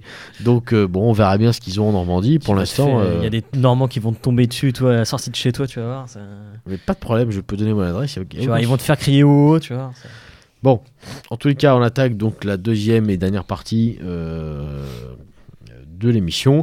On a parlé donc des, de l'état d'urgence et de ses conséquences sur le droit social concernant en fait les salariés. Et on va parler, on ça va être plus rapide hein, bien sûr, on va parler maintenant de l'état d'urgence et de ses conséquences d'un point de vue social sur euh, le- ce qu'on pourrait appeler les patrons, mais plutôt euh, les entrepreneurs, les artisans bien sûr, les petits commerçants, enfin tous ceux qui ne sont finalement pas salariés, les fameux TNS, travailleurs non salariés. Foxley, euh, tu peux entrer en piste, on, on est bien là. Je t'ai chauffé la Et- salle, vas-y. Et bah, pour cette deuxième partie, on va changer complètement de logique parce que là, on va clairement rentrer dans ce qu'on appelle les astuces des gabiers parce que je vais vous donner un maximum d'informations en tant qu'indépendant, euh, entrepreneur, etc. pour que vous puissiez puiser euh, des ressources et toutes les aides qui sont mises à votre disposition euh, pour faire face à cette crise sanitaire, mais quand même plus majoritairement à la crise euh, économique qui va, à mon avis, pointer le bout de son nez pas plus tard que, à mon avis, demain. La Demain, Demain. donc mercredi 27. Donc euh, mercredi Allez, 27. c'est euh, allez. vendu, vendu. Euh, L'aide dont on a parlé euh, et vous avez entendu le plus, c'est la fameuse aide des 1500 euros qui est normalement réservée aux TPE. Donc les conditions de cette aide, c'est être une TPE indépendant, une micro-entreprise ou une profession libérale. En fait, c'est avoir moins de 10 salariés. Voilà, ça c'est la, la condition entre guillemets d'effectif salarial. Il faut aussi avoir fait moins d'un million euh, d'euros de chiffre d'affaires ainsi qu'un bénéfice annuel imposable d'inférieur à 6 000 euros euh, et être touché par les fameuses mesures d'interdiction d'activité ou alors avoir une perte du chiffre d'affaires de moins de 50%. Et alors là, il faut faire très attention parce que j'ai... Ah non, de plus de 50%, une perte de plus de 50%. Oui, oui, une perte de plus de 50%. Oui, c'est-à-dire d'avoir fait moins de 50%. Enfin, oui, genre... Oui, oui, oui, oui. Il a toujours été mauvais en chiffres, alors je. Je Oui, oui, oui, oui. oui. Bah, je- moi, j'ai pas fait droit pour faire matin, de toute façon, c'est clair et net. Mais on, on va regarder mars 2020 avec mars 2019. Euh, ça peut paraître une aberration quand on sait que certains indépendants généralement font passer euh, certaines factures euh, d'un mois sur l'autre, plus ou moins un mois sur l'autre. Euh, donc faites très attention à ça. Cette mesure, on ne sait pas si elle va être reconduite pour avril ou mai, à voir, mais en tout cas, faites attention à cette petite subtilité euh, de comparatif entre les deux mois d'une année sur l'autre. On a un second volet à cette aide et dont on n'entend jamais parler. C'est si vous avez euh, si vous avez bénéficié de ce fameux ce fameux fonds parce que finalement c'est un fonds de solidarité étatique. euh, on peut avoir une autre aide qui est comprise entre 2000 et 5000 euros. Dans trois cas, c'est vous avez une impossibilité de payer vos charges, exemple un loyer commercial, dû au titre du mois de mars, avril, mais aussi mai. On ne sait pas si ça va être reconduit en juin, mais à mon avis, ça va l'être. Euh, un refus, ça peut être aussi un refus euh, de prêt, notamment pour une trésorerie. euh, il faut que ce soit un montant raisonnable. Bon, généralement, c'est, je vous laisse libre et arbitre, libre arbitre plutôt. Et si vous, êtes encore victime de la fameuse interdiction de public, c'est typiquement pour du restaurateur ou, ou tout autre secteur qui sont touchés, l'hôtellerie, etc.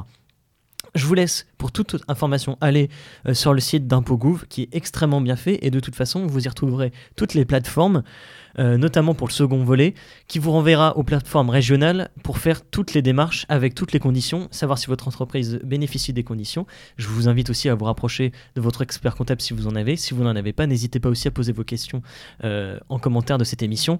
Je serai euh, évidemment très content d'y répondre. Oui, tu disais à chaque fois, en fait, ça te saoule. Alors. Eh ben, c'est faux, je fais des mails longs comme le bras et, et, et ils m'en sont témoins. Et le bras. hein. Et le bras, et ils m'en sont témoins. Euh, une deuxième aide.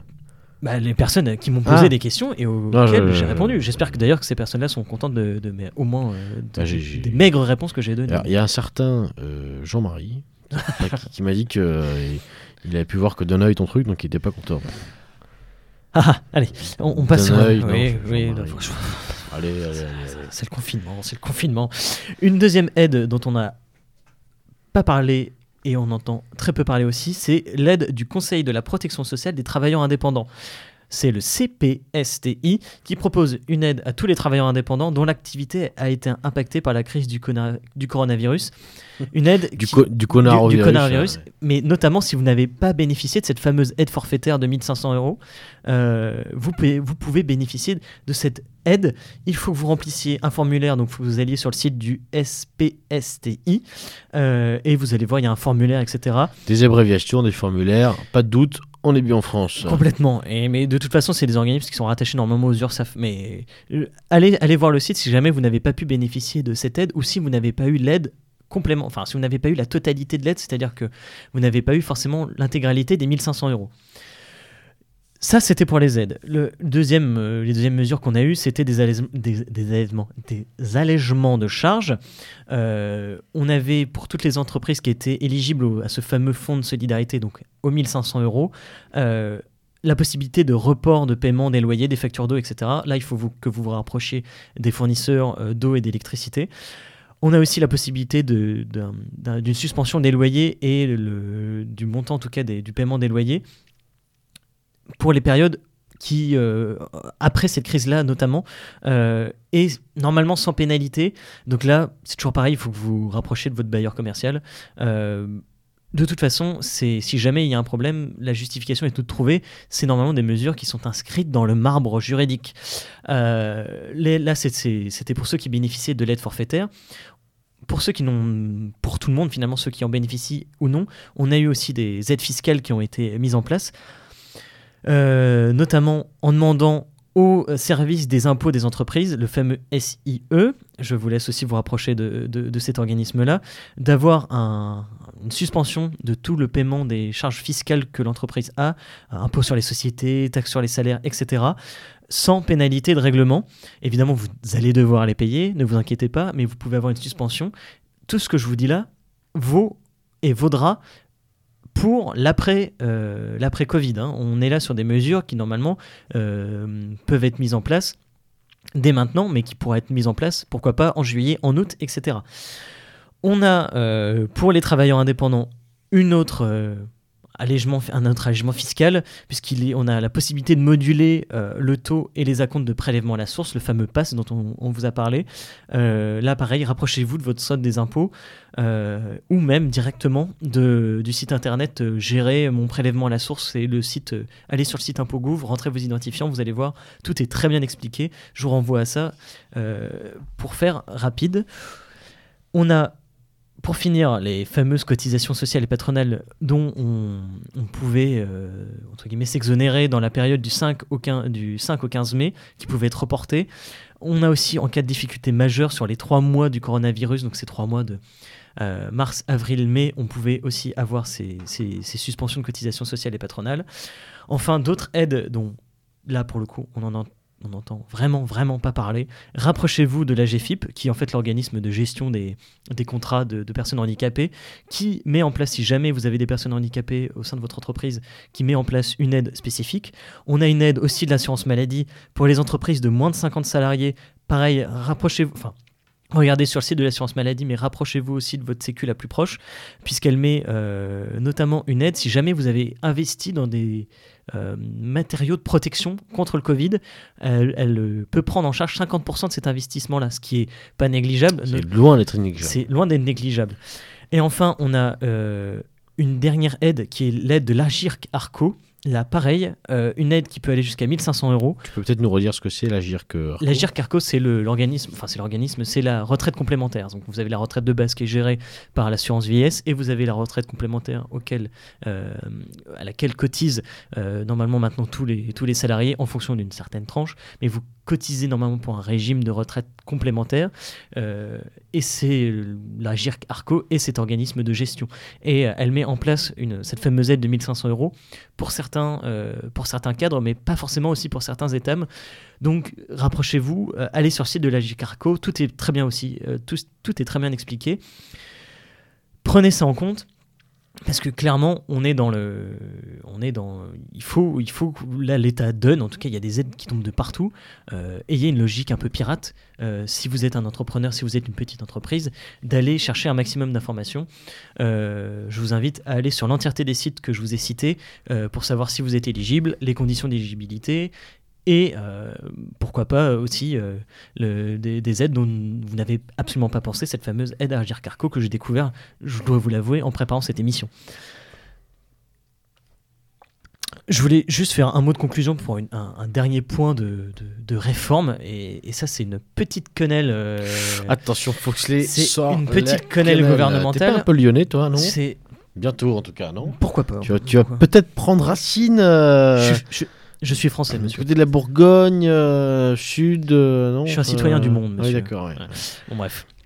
C'est une disposition récente, euh, puisqu'elle est passée dans les récentes. alors, elle, devra être normalement concrétisée par une ordonnance, mais elle est déjà en fait applicable. C'est la possibilité, par accord d'entreprise, là on parle d'un accord d'entreprise, donc au niveau de l'entreprise, non pas au niveau de la branche ni au niveau national, d'aménager le nombre de CDD, le renouvellement des CDD, c'est-à-dire les modalités de renouvellement, mais aussi les modalités du délai de carence. Vous savez, normalement, entre deux CDD successifs, pour certains cas, vous avez un délai de carence qui doit être appliqué. Pourquoi pas maintenant, on pourra par accord collectif d'entreprise aménager ce fameux délai de carence ou même tout simplement le supprimer. En fait, on voit ces accords, ils vont déroger de plein droit normalement à un sujet qui est réservé à la branche. Pourquoi? Parce que c'est un sujet qui est normalement, on va dire, un plus ou moins important, qui impacte un nombre d'entreprises importantes. Et là, on voit qu'on est clairement dans la responsabilisation des acteurs privés, où on laisse à l'entreprise le soin de faire sa propre norme, même sur des, on va dire, sur des, ce qui peut paraître normalement pour un, bon juriste français du légal, quoi, et pas du tout du négocié. Petite précision, ces dispositions sont aussi applicables pour l'intérim, alors même que, c'est-à-dire que et c'est pas l'entreprise qui emploie les intérimaires, mais l'entreprise qui utilise les intérimaires qui pourra euh, aménager les conditions d'utilisation de ces intérimaires-là. Autant vous dire que on est là clairement dans de la fracture sociale très très forte. Euh, et ces dispositions, comme je vous disais, devraient normalement être actées par ordonnance mais quand même notre cher ministre du Travail voulait le faire passer avec euh, la, fameuse loi qui est passée euh, fin, euh, fin mai, là, pour que bon, elle se soit gravée avant même que l'ordonnance soit mise en place. C'était la, petite quenelle que personne n'a vue, mais qui, clairement, toutes les grosses entreprises vont se saisir. Alors, clairement pas la TPE-PME, mais autant vous dire que... voilà, toute les, la grosse boîte on va dire que voilà. va utiliser ça. On va dire que voilà. On est pas mal, on est pas mal. Bravo Foxley. Euh, maintenant, on va, on parler d'un sujet bon, relativement rapidement, parce que ça va être une émission qu'on fera peut-être d'ailleurs à part entière. Euh, ce sujet, c'est l'Union européenne. L'Union européenne et le confinement. Vous avez 4 heures. Euh, ça, c'est, on, a eu quand même du grand art. C'était splendide. On y a eu dans tous les sens. Et je, je vais citer là euh, l'ami euh, camarade Maurice Gendre, qui, espérait, lui, autour de. Voilà, disons, j'espère que le, cette histoire de, coronavirus aura permis au peuple européen de comprendre euh, précisément que l'Europe, c'est quand même bien plus que l'Union européenne et que l'Union européenne, pour le coup, dessert entièrement et totalement et brutalement et tout ce qu'on peut en, l'idée même de l'Europe et que ça fera péter le carcan. Pourquoi? Alors pourquoi cet espoir est-il légitime? Puisqu'on l'a bien vu, toujours sur le plan juridique, hein, bien sûr, euh, il n'y a eu aucune réaction. Il n'y a eu aucune réaction. Au début, c'était c'était euh, c'était enivrant, quoi. C'était vraiment enivrant de, de réalité. C'est-à-dire que moi, j'en pensais à toutes les fois où euh, j'ai entendu que ensemble on est plus fort, on a besoin les autres. Mais là, c'était du grand art. C'est-à-dire que l'Italie, excusez-moi, euh, l'Italie s'est retrouvée euh, à plonger la première, euh, vraiment de manière sérieuse, dans ces histoires de virus, à devoir la première prendre des mesures économiques très très fortes et très très dures aussi. Italie qui est quand même pas le pays le plus porteur économiquement dans l'Union européenne. Personne a bougé le petit doigt pour les aider. Et les Italiens ont bien senti, et on a bien vu toutes les vagues de toutes les vagues d'animosité euh, venant d'Italie euh, à l'égard de l'Union européenne. On a entendu euh, aussi en France, mais j'étais même étonné d'entendre des personnalités publiques ou même dans certains médias un début de petite voix qui ouais, peut-être que finalement l'Union européenne n'en a plus besoin. Bon, très vite ça a été chassé par euh, la réaction euh, euh, solidariste, on s'envoie des masques, on envoie des patients en Allemagne, les Allemands nous envoient des patients, etc. Et en fait on a, on a pris euh, l'Union européenne s'est servie de ce qui est en fait un échange de bons procédés entre voisins, c'est-à-dire euh, des Alsaciens qui vont se soigner euh, de l'autre côté de la frontière et, vice-versa, hein, qu- qu- quand même. On s'est servi de ça pour dire que l'Union européenne a été sortie par le haut de l'histoire, pas du tout. Et, je, crois que le, retour du réel là-dessus a fait, je crois, idéologiquement le plus grand bien. Maintenant, pour en revenir un petit peu plus à nos moutons, malheureusement, comme on le dit toujours, le système se défend très bien et euh, il y a quand même des grandes chances pour que euh, l'Union européenne, et d'ailleurs c'est un peu ce que ça va un peu dans le sens des dernières annonces du Conseil, là, euh, l'Union européenne réagisse avec des plans, des plans d'austérité très très très très forts dans les années dans les années à venir sur le plan économique et on peut craindre que l'exemple grec ne soit malheureusement euh, multiplié. Là-dessus, sur, cette partie très monétaire et, économique, je vous renvoie évidemment euh, à l'émission euh, réalisée donc, par Roberto de l'Écho des Canuts avec Pierre Stomanovic. L'émission, je pense qu'elle doit avoir trois semaines ou un mois maintenant. Mais bon, c'est tout à fait, intéressant et passionnant d'entendre Pierre Stomanovic qui est bon, connu et reconnu des auditeurs d'MZ et qui est surtout quelqu'un qui connaît, euh, qui maîtrise très bien ces notions et qui explique donc, euh, qui explique donc que, euh, en effet, il est fort à craindre que l'Union européenne se défende euh, en attaquant le porte-monnaie. Pour l'instant, c'est la phase distribution, euh, mais rien n'est gratuit avec, euh, avec euh, ces loustiques. Euh, ce que j'aurais voulu dire, moi, en conclusion un peu générale euh, euh, de l'émission, c'est que euh, on a senti euh, l'arsenal juridique dé- déployé. Il a trahi, je crois, une espèce de fébrilité où euh, euh, l'État a voulu asseoir, poser quelque chose et démontrer aussi cette capacité à sauver tout le monde. On est vraiment dans le régalien là, hein, dans je suis là pour protéger et je vais y arriver. Bon, à l'évidence, euh, déjà d'un point de vue juridique, on a bien vu que ça marchait pas parce que le chômage partiel, on l'a mis en place, mais enfin bon, ça a mis un mois avant d'être versé. Ensuite, la directe, l'organisme qui s'occupait de ça, a refusé un dossier sur deux. Ils ont pinaillé sur tout. Donc en fait, c'était oui, on va vous aider, mais avec euh, 45 conditions et trois astérisques par phrase, euh, allez voir les petites lignes en bas du contrat. Bon, on, sent bien que il y a quand même beaucoup, beaucoup, beaucoup de postures dans tout ça. Et encore une fois, qu'est-ce qui a marché? Euh, Quels sont les gens euh, dont on a dit qu'ils avaient sauvé la France, etc. Toujours pareil, la proximité, le voisinage, l'entraide. Euh, on a vu plein d'initiatives se mettre en place euh, pour des gens qui étaient au RSA, pour des gens qui ne pouvaient plus travailler, euh, pour les personnes âgées, etc. Vous allez dire ça n'a rien à voir. vous allez me dire que ça n'a rien à voir avec tout ce qu'on vient de dire. Mais finalement, si. Parce que euh, le, travail, le social, le, lien social, eh bien, c'est- tout ça à la fois. Euh, euh, les relations qu'on a avec son voisin, c'est aussi important que, que celles qu'on a avec son collègue et avec son supérieur hiérarchique. Et on a bien vu que même au sein des entreprises, euh, finalement, c'est les salariés, c'est c'est-à-dire vous et moi, hein, qui avaient, qui avaient le, comment dirais-je, la main sur ce qui se passait dans le réel, dans le concret. Donc, je crois qu'il y a une leçon à tirer véritablement de, de cet état d'urgence et globalement de ces, de ces deux mois qu'on vient de vivre et probablement des mois qui viennent aussi, c'est que euh, une nouvelle fois, nous avons re- reçu la preuve, s'il en fallait une de plus, que euh, la solidarité euh, nationale euh, et la solidarité locale, la, soli- la solidarité de, proximité, euh, telle qu'elle a toujours été, je crois, défendue euh, à ce micro et, et, et, dans, tout, dans, dans, tous les, comment dans toutes les mouvances amies de la radio, je crois que c'est encore une fois celle-là qui a marché et celle-là qui sera salvatrice. Donc, chers amis, chers auditeurs, vous avez là, je crois que l'actualité, le destin nous a offert une formidable euh, opportunité, encore une fois, simplement pour être ferme euh, sur nos positions et, euh, euh, une corde de plus à notre arc pour euh, expliquer, pr- prôner, euh, j'allais presque dire prêcher, même si ce terme va faire peur euh, à certains d'entre vous, euh, euh, prêcher simplement, euh, non pas la bonne parole, mais euh, simplement une réalité qui est celle que ensemble euh, nous sommes une arme. Voilà, pour reprendre un slogan bien connu. Et je crois que euh, tout ce qu'on vient de dire va un peu dans le sens de cette phrase qui, a l'air simple comme ça, mais qui finalement euh, résume beaucoup de choses. Foxley Oui, ben, moi aussi j'aimerais conclure euh, avec quelques points. Déjà celui que tu as déjà évoqué, c'est-à-dire que cette aide euh, qui. Enfin, toutes les aides qu'on vient de vous, vient de vous donner, cet, état d'urgence sanitaire qui a induit un changement profond des règles sociales, ça va pas toucher, on le sait, les grandes entreprises, ça va toucher les TPE, PME. Et est-ce qu'elles sont vraiment conjoncturelles Est-ce qu'elles ne seront pas structurelles? Charge à nous euh, de mettre en commun nos compétences euh, et euh, de créer une certaine forme d'aide, qu'elle soit matérielle. Pourquoi pas demain créer des fonds de solidarité? Pourquoi pas Pourquoi laisser forcément en charge à l'État de créer des fonds de solidarité? Pourquoi pas nous? Nous ne pourrions pas créer ensemble des cotiser à un fonds qui nous ressemble, etc dans ce genre de situation, je préférerais recevoir de l'argent de mes camarades que recevoir de l'argent, par exemple, de l'État.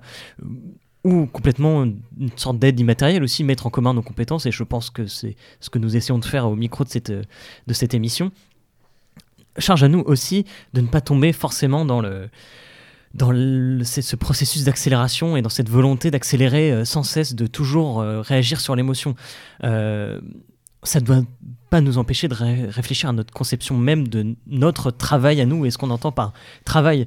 Est-ce qu'on doit forcément repousser le télétravail alors qu'on l'a vu, il pourrait être utile euh, pour certains d'entre nous, voire utile pour tous Euh, Est-ce qu'on doit forcément s'exonérer euh, des nouveaux, de ce nouveau régime de semi-indépendant qu'on voit On fera peut-être une émission un jour sur ça, mais de ces nouvelles formes juridiques qui peut-être sont aussi utiles à certains de nos camarades? Alors j'ai évidemment là pas la réponse, mais c'est des questions qu'on doit se poser et qu'on doit réfléchir ensemble, parce que si on réagit dans l'émotion et qu'on réagit euh, avec une forme de repoussoir sans cesse, ça ne nous laisse pas le temps de penser et on fait finalement on fait le jeu de ceux qui font la, norme. Charge à nous de, faire la norme et c'est peut-être le dernier message que je voudrais passer, c'est que là on passe clairement d'une logique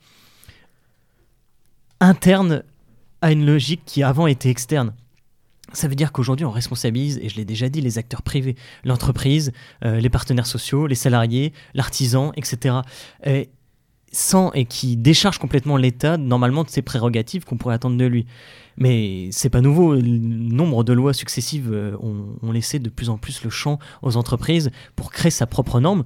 Eh bien, pourquoi pas euh, charge à nous aussi de, créer notre norme. Euh, J'ai envie de dire de reprendre une, formule que, Emmanuel Macron a, a utilisée, mais qui ne lui appartient évidemment absolument pas et qui appartient beaucoup plus à nous qu'à lui, qui est de rechevaucher le tigre et d'être à, à soi sa propre norme. Pourquoi ne pas, ne pas réfléchir à aussi créer notre entreprise? Euh, On a la possibilité de renégocier certaines choses, de, faire notre propre droit du travail, mais ne passons pas à côté. Pourquoi on pourrait avoir une vision très positive et justement se mettre euh, euh, face à ces gens qui déstructurent et qui détruisent sans cesse euh, les acquis sociaux pour nous les garder, les consolider et en disant, vous voyez, moi j'ai fait un accord d'entreprise demain. J'ai mon entreprise, j'ai un accord avec des partenaires sociaux, j'ai pu négocier, j'ai euh, sécurisé les acquis sociaux et je suis allé même encore plus loin avec des acquis qui sont évidemment empreints de tradition, des acquis qui nous ressemblent, mais aussi d'innovation. Pourquoi pas euh, demain créer des réseaux d'entreprises, euh, relocaliser, etc., etc. Pour moi, c'est autant de pistes qu'il faut absolument pas laisser de côté, puisque en ayant toujours une réaction entre guillemets de gaulois réfractaire, comme dirait Emmanuel Macron, euh, effectivement, on tombe dans, dans le tropisme de euh, en fait, c'est l'État qui fait, c'est l'État qui met ça en place, et donc euh, c'est forcément mal. Non, il y a aussi des choses qui à, qui apprendre, et il faut, c'est à nous, charge à nous de, de, de se réimplanter dans, dans la norme et de, de recréer notre propre norme. En tout cas, celle qui nous ressemble, selon moi. Voilà, vo- voilà, chers auditeurs, donc pour, euh, pour, pour le sujet qui nous occupait ce soir, qui était bien entendu donc l'état d'urgence euh, sanitaire et ses conséquences en droit social. Euh, comme à l'accoutumée, j'aimerais, chers auditeurs, vous rappeler un petit peu euh, on y reviendra, Foxley. Euh, j'aimerais vous rappeler un, petit peu euh, que Radio Méridien Zéro est une radio donc constituée de bénévoles. C'est une communauté dont vous faites partie et qui a besoin de vous, qui compte sur vous, eh bien pour vivre, pour survivre plutôt en ces temps difficiles. donc le loyer du, du, studio court toujours et donc on compte vraiment sur vous, chers auditeurs, aujourd'hui vraiment plus que jamais pour eh bien nous soutenir par des dons. Euh, nous soutenir par des dons qui sont réalisables de toutes les façons que vous voulez, sur Tipeee, sur PayPal, sur le site, euh, par mail, euh, par pigeon voyageur. On l'a dit et redit. Et ce soir, avec Foxley et surtout d'ailleurs avec toute l'équipe, on a souhaité eh bien, remercier, remercier un certain nombre de gens. Donc je vais citer le prénom, bien entendu uniquement le prénom. Alors ça va peut-être être long, mais voilà, j'aimerais remercier, j'aimerais remercier au nom de la radio chacun d'entre eux euh, qui, euh, l'année précédente, ont donc effectué un don, un don qui était peut-être euh, de 1 euro pour certains, peut-être de 300 pour d'autres, peut-être de 5 euros tous les mois. En tout cas, ils ont donné un petit peu, tout petit peu de même, eh bien, pour permettre à... ils ont donné un tout petit peu de même, pardon, pour permettre à une radio, à un projet, à une communauté militante qui est la nôtre, qui est celle de Radio Marinien Zéro, eh de, continuer son œuvre qui, je le rappelle euh, pour les plus jeunes auditeurs, existe maintenant depuis 10 ans. Alors merci à Damien, Lancelot, Guillaume Paul Marcel, Guillaume, Valérie, Mathieu, Christian. Merci aussi à Nils, Léo, Alexis, Johan, Fanny, François, Frédéric, Thibault, Julien, Nicolas, Stéphane. Merci encore à Frédéric, Brigitte, Virgile, Emmanuel, Romain, arrête Foxley, Emmanuel, Romain, Eric, Pierre, Gérard, Fabien, Cédric, Olivier, Lucille, Anne-Marie, et enfin merci à Jean-Baptiste, Jean-Eudes, Julien, Sébastien, Rodolphe et Julien encore une fois. Merci à vous tous, merci aussi à ceux qu'on oublie, et surtout merci aux futurs donateurs qui vont rejoindre euh, cette petite liste. J'espère que dans un an, quand euh, l'animateur, peut-être moi ou un autre, euh, relira cette liste est bien de, prénoms. J'espère que ça durera plus que 30 secondes et que Foxley à la fin en aura marre et qu'il aura déjà bu trois verres d'eau le temps que la liste se termine. Plus sérieusement, chers auditeurs, ça fait longtemps qu'on qu'on vous réclame, euh, qu'on rabâche un petit peu que la radio a besoin de vous. C'est aujourd'hui plus vrai que jamais. Donc, euh, si vous avez encore envie que Méridien Zéro émette pendant 10 ans, eh bien, on compte sur vous on vous oublie pas. Maintenant, euh, pour passer à un truc un peu plus joyeux, euh, pour finir cette émission, euh, quelques annonces sur les émissions qu'on a en projet avec Foxley, et notamment, on va pas tout dévoiler, mais au moins une, notamment une émission sur la loi, alors elle s'appelle la, croqueuse d'homme, la, croqueuse de taxi. La croqueuse d'homme, la créature de Saruman, enfin voilà, la loi Avia. La créature de Saruman. Non, parce que j'ai une théorie là-dessus, mais là je peux plus le dire parce que bon, mais une, autre fois. J'ai une théorie moi sur le Seigneur des Anneaux et les orques de Saruman. ah oui passons. Il, y a, un petit air. Excuse-moi. bon, j'arrête. Mais enfin bref, la loi donc, donc une.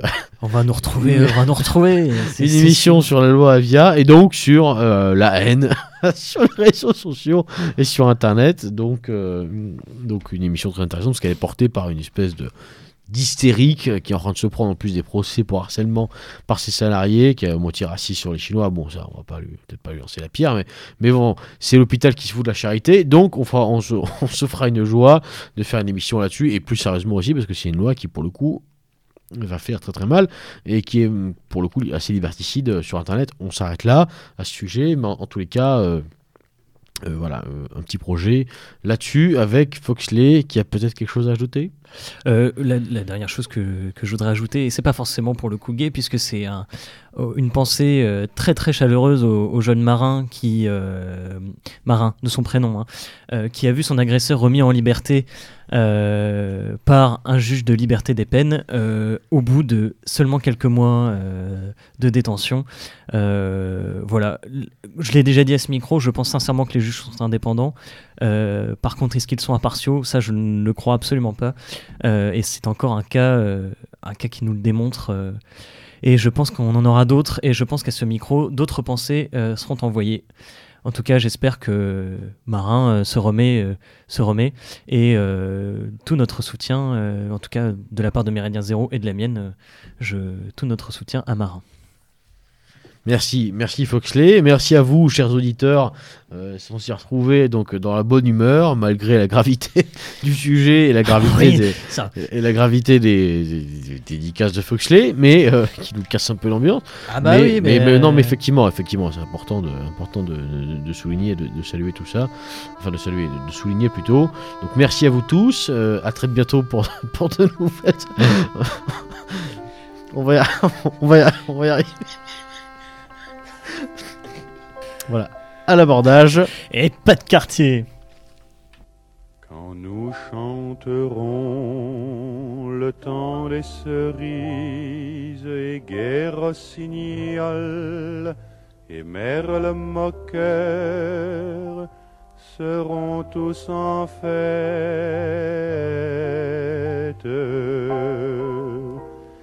Les belles auront la folie en tête et les amoureux du soleil au cœur. Quand nous chanterons le temps des cerises sifflera bien mieux le merle Mais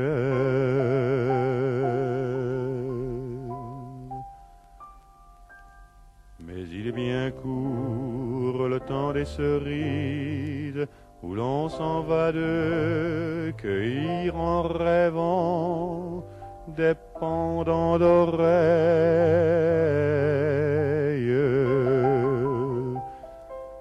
Cerises d'amour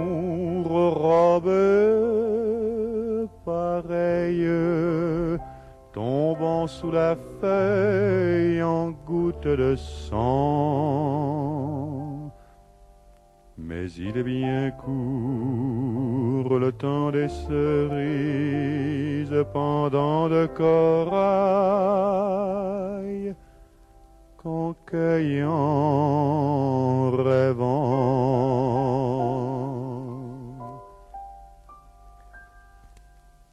Vous en serez au temps des cerises, si vous avez peur des chagrins d'amour, évitez les belles. Moi qui ne crains pas les peines cruelles, je ne vivrai point sans souffrir un jour. Quand vous en serez au temps des cerises, vous aurez aussi des peines d'amour.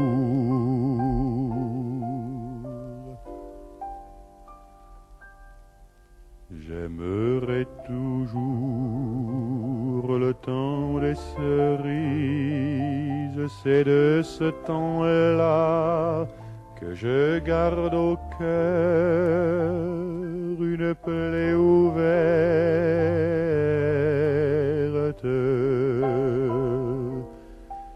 Et dame fortune en m'étant offerte ne pourra jamais fermer ma douleur. J'aimerais toujours le temps des cerises et le souvenir que je garde au cœur.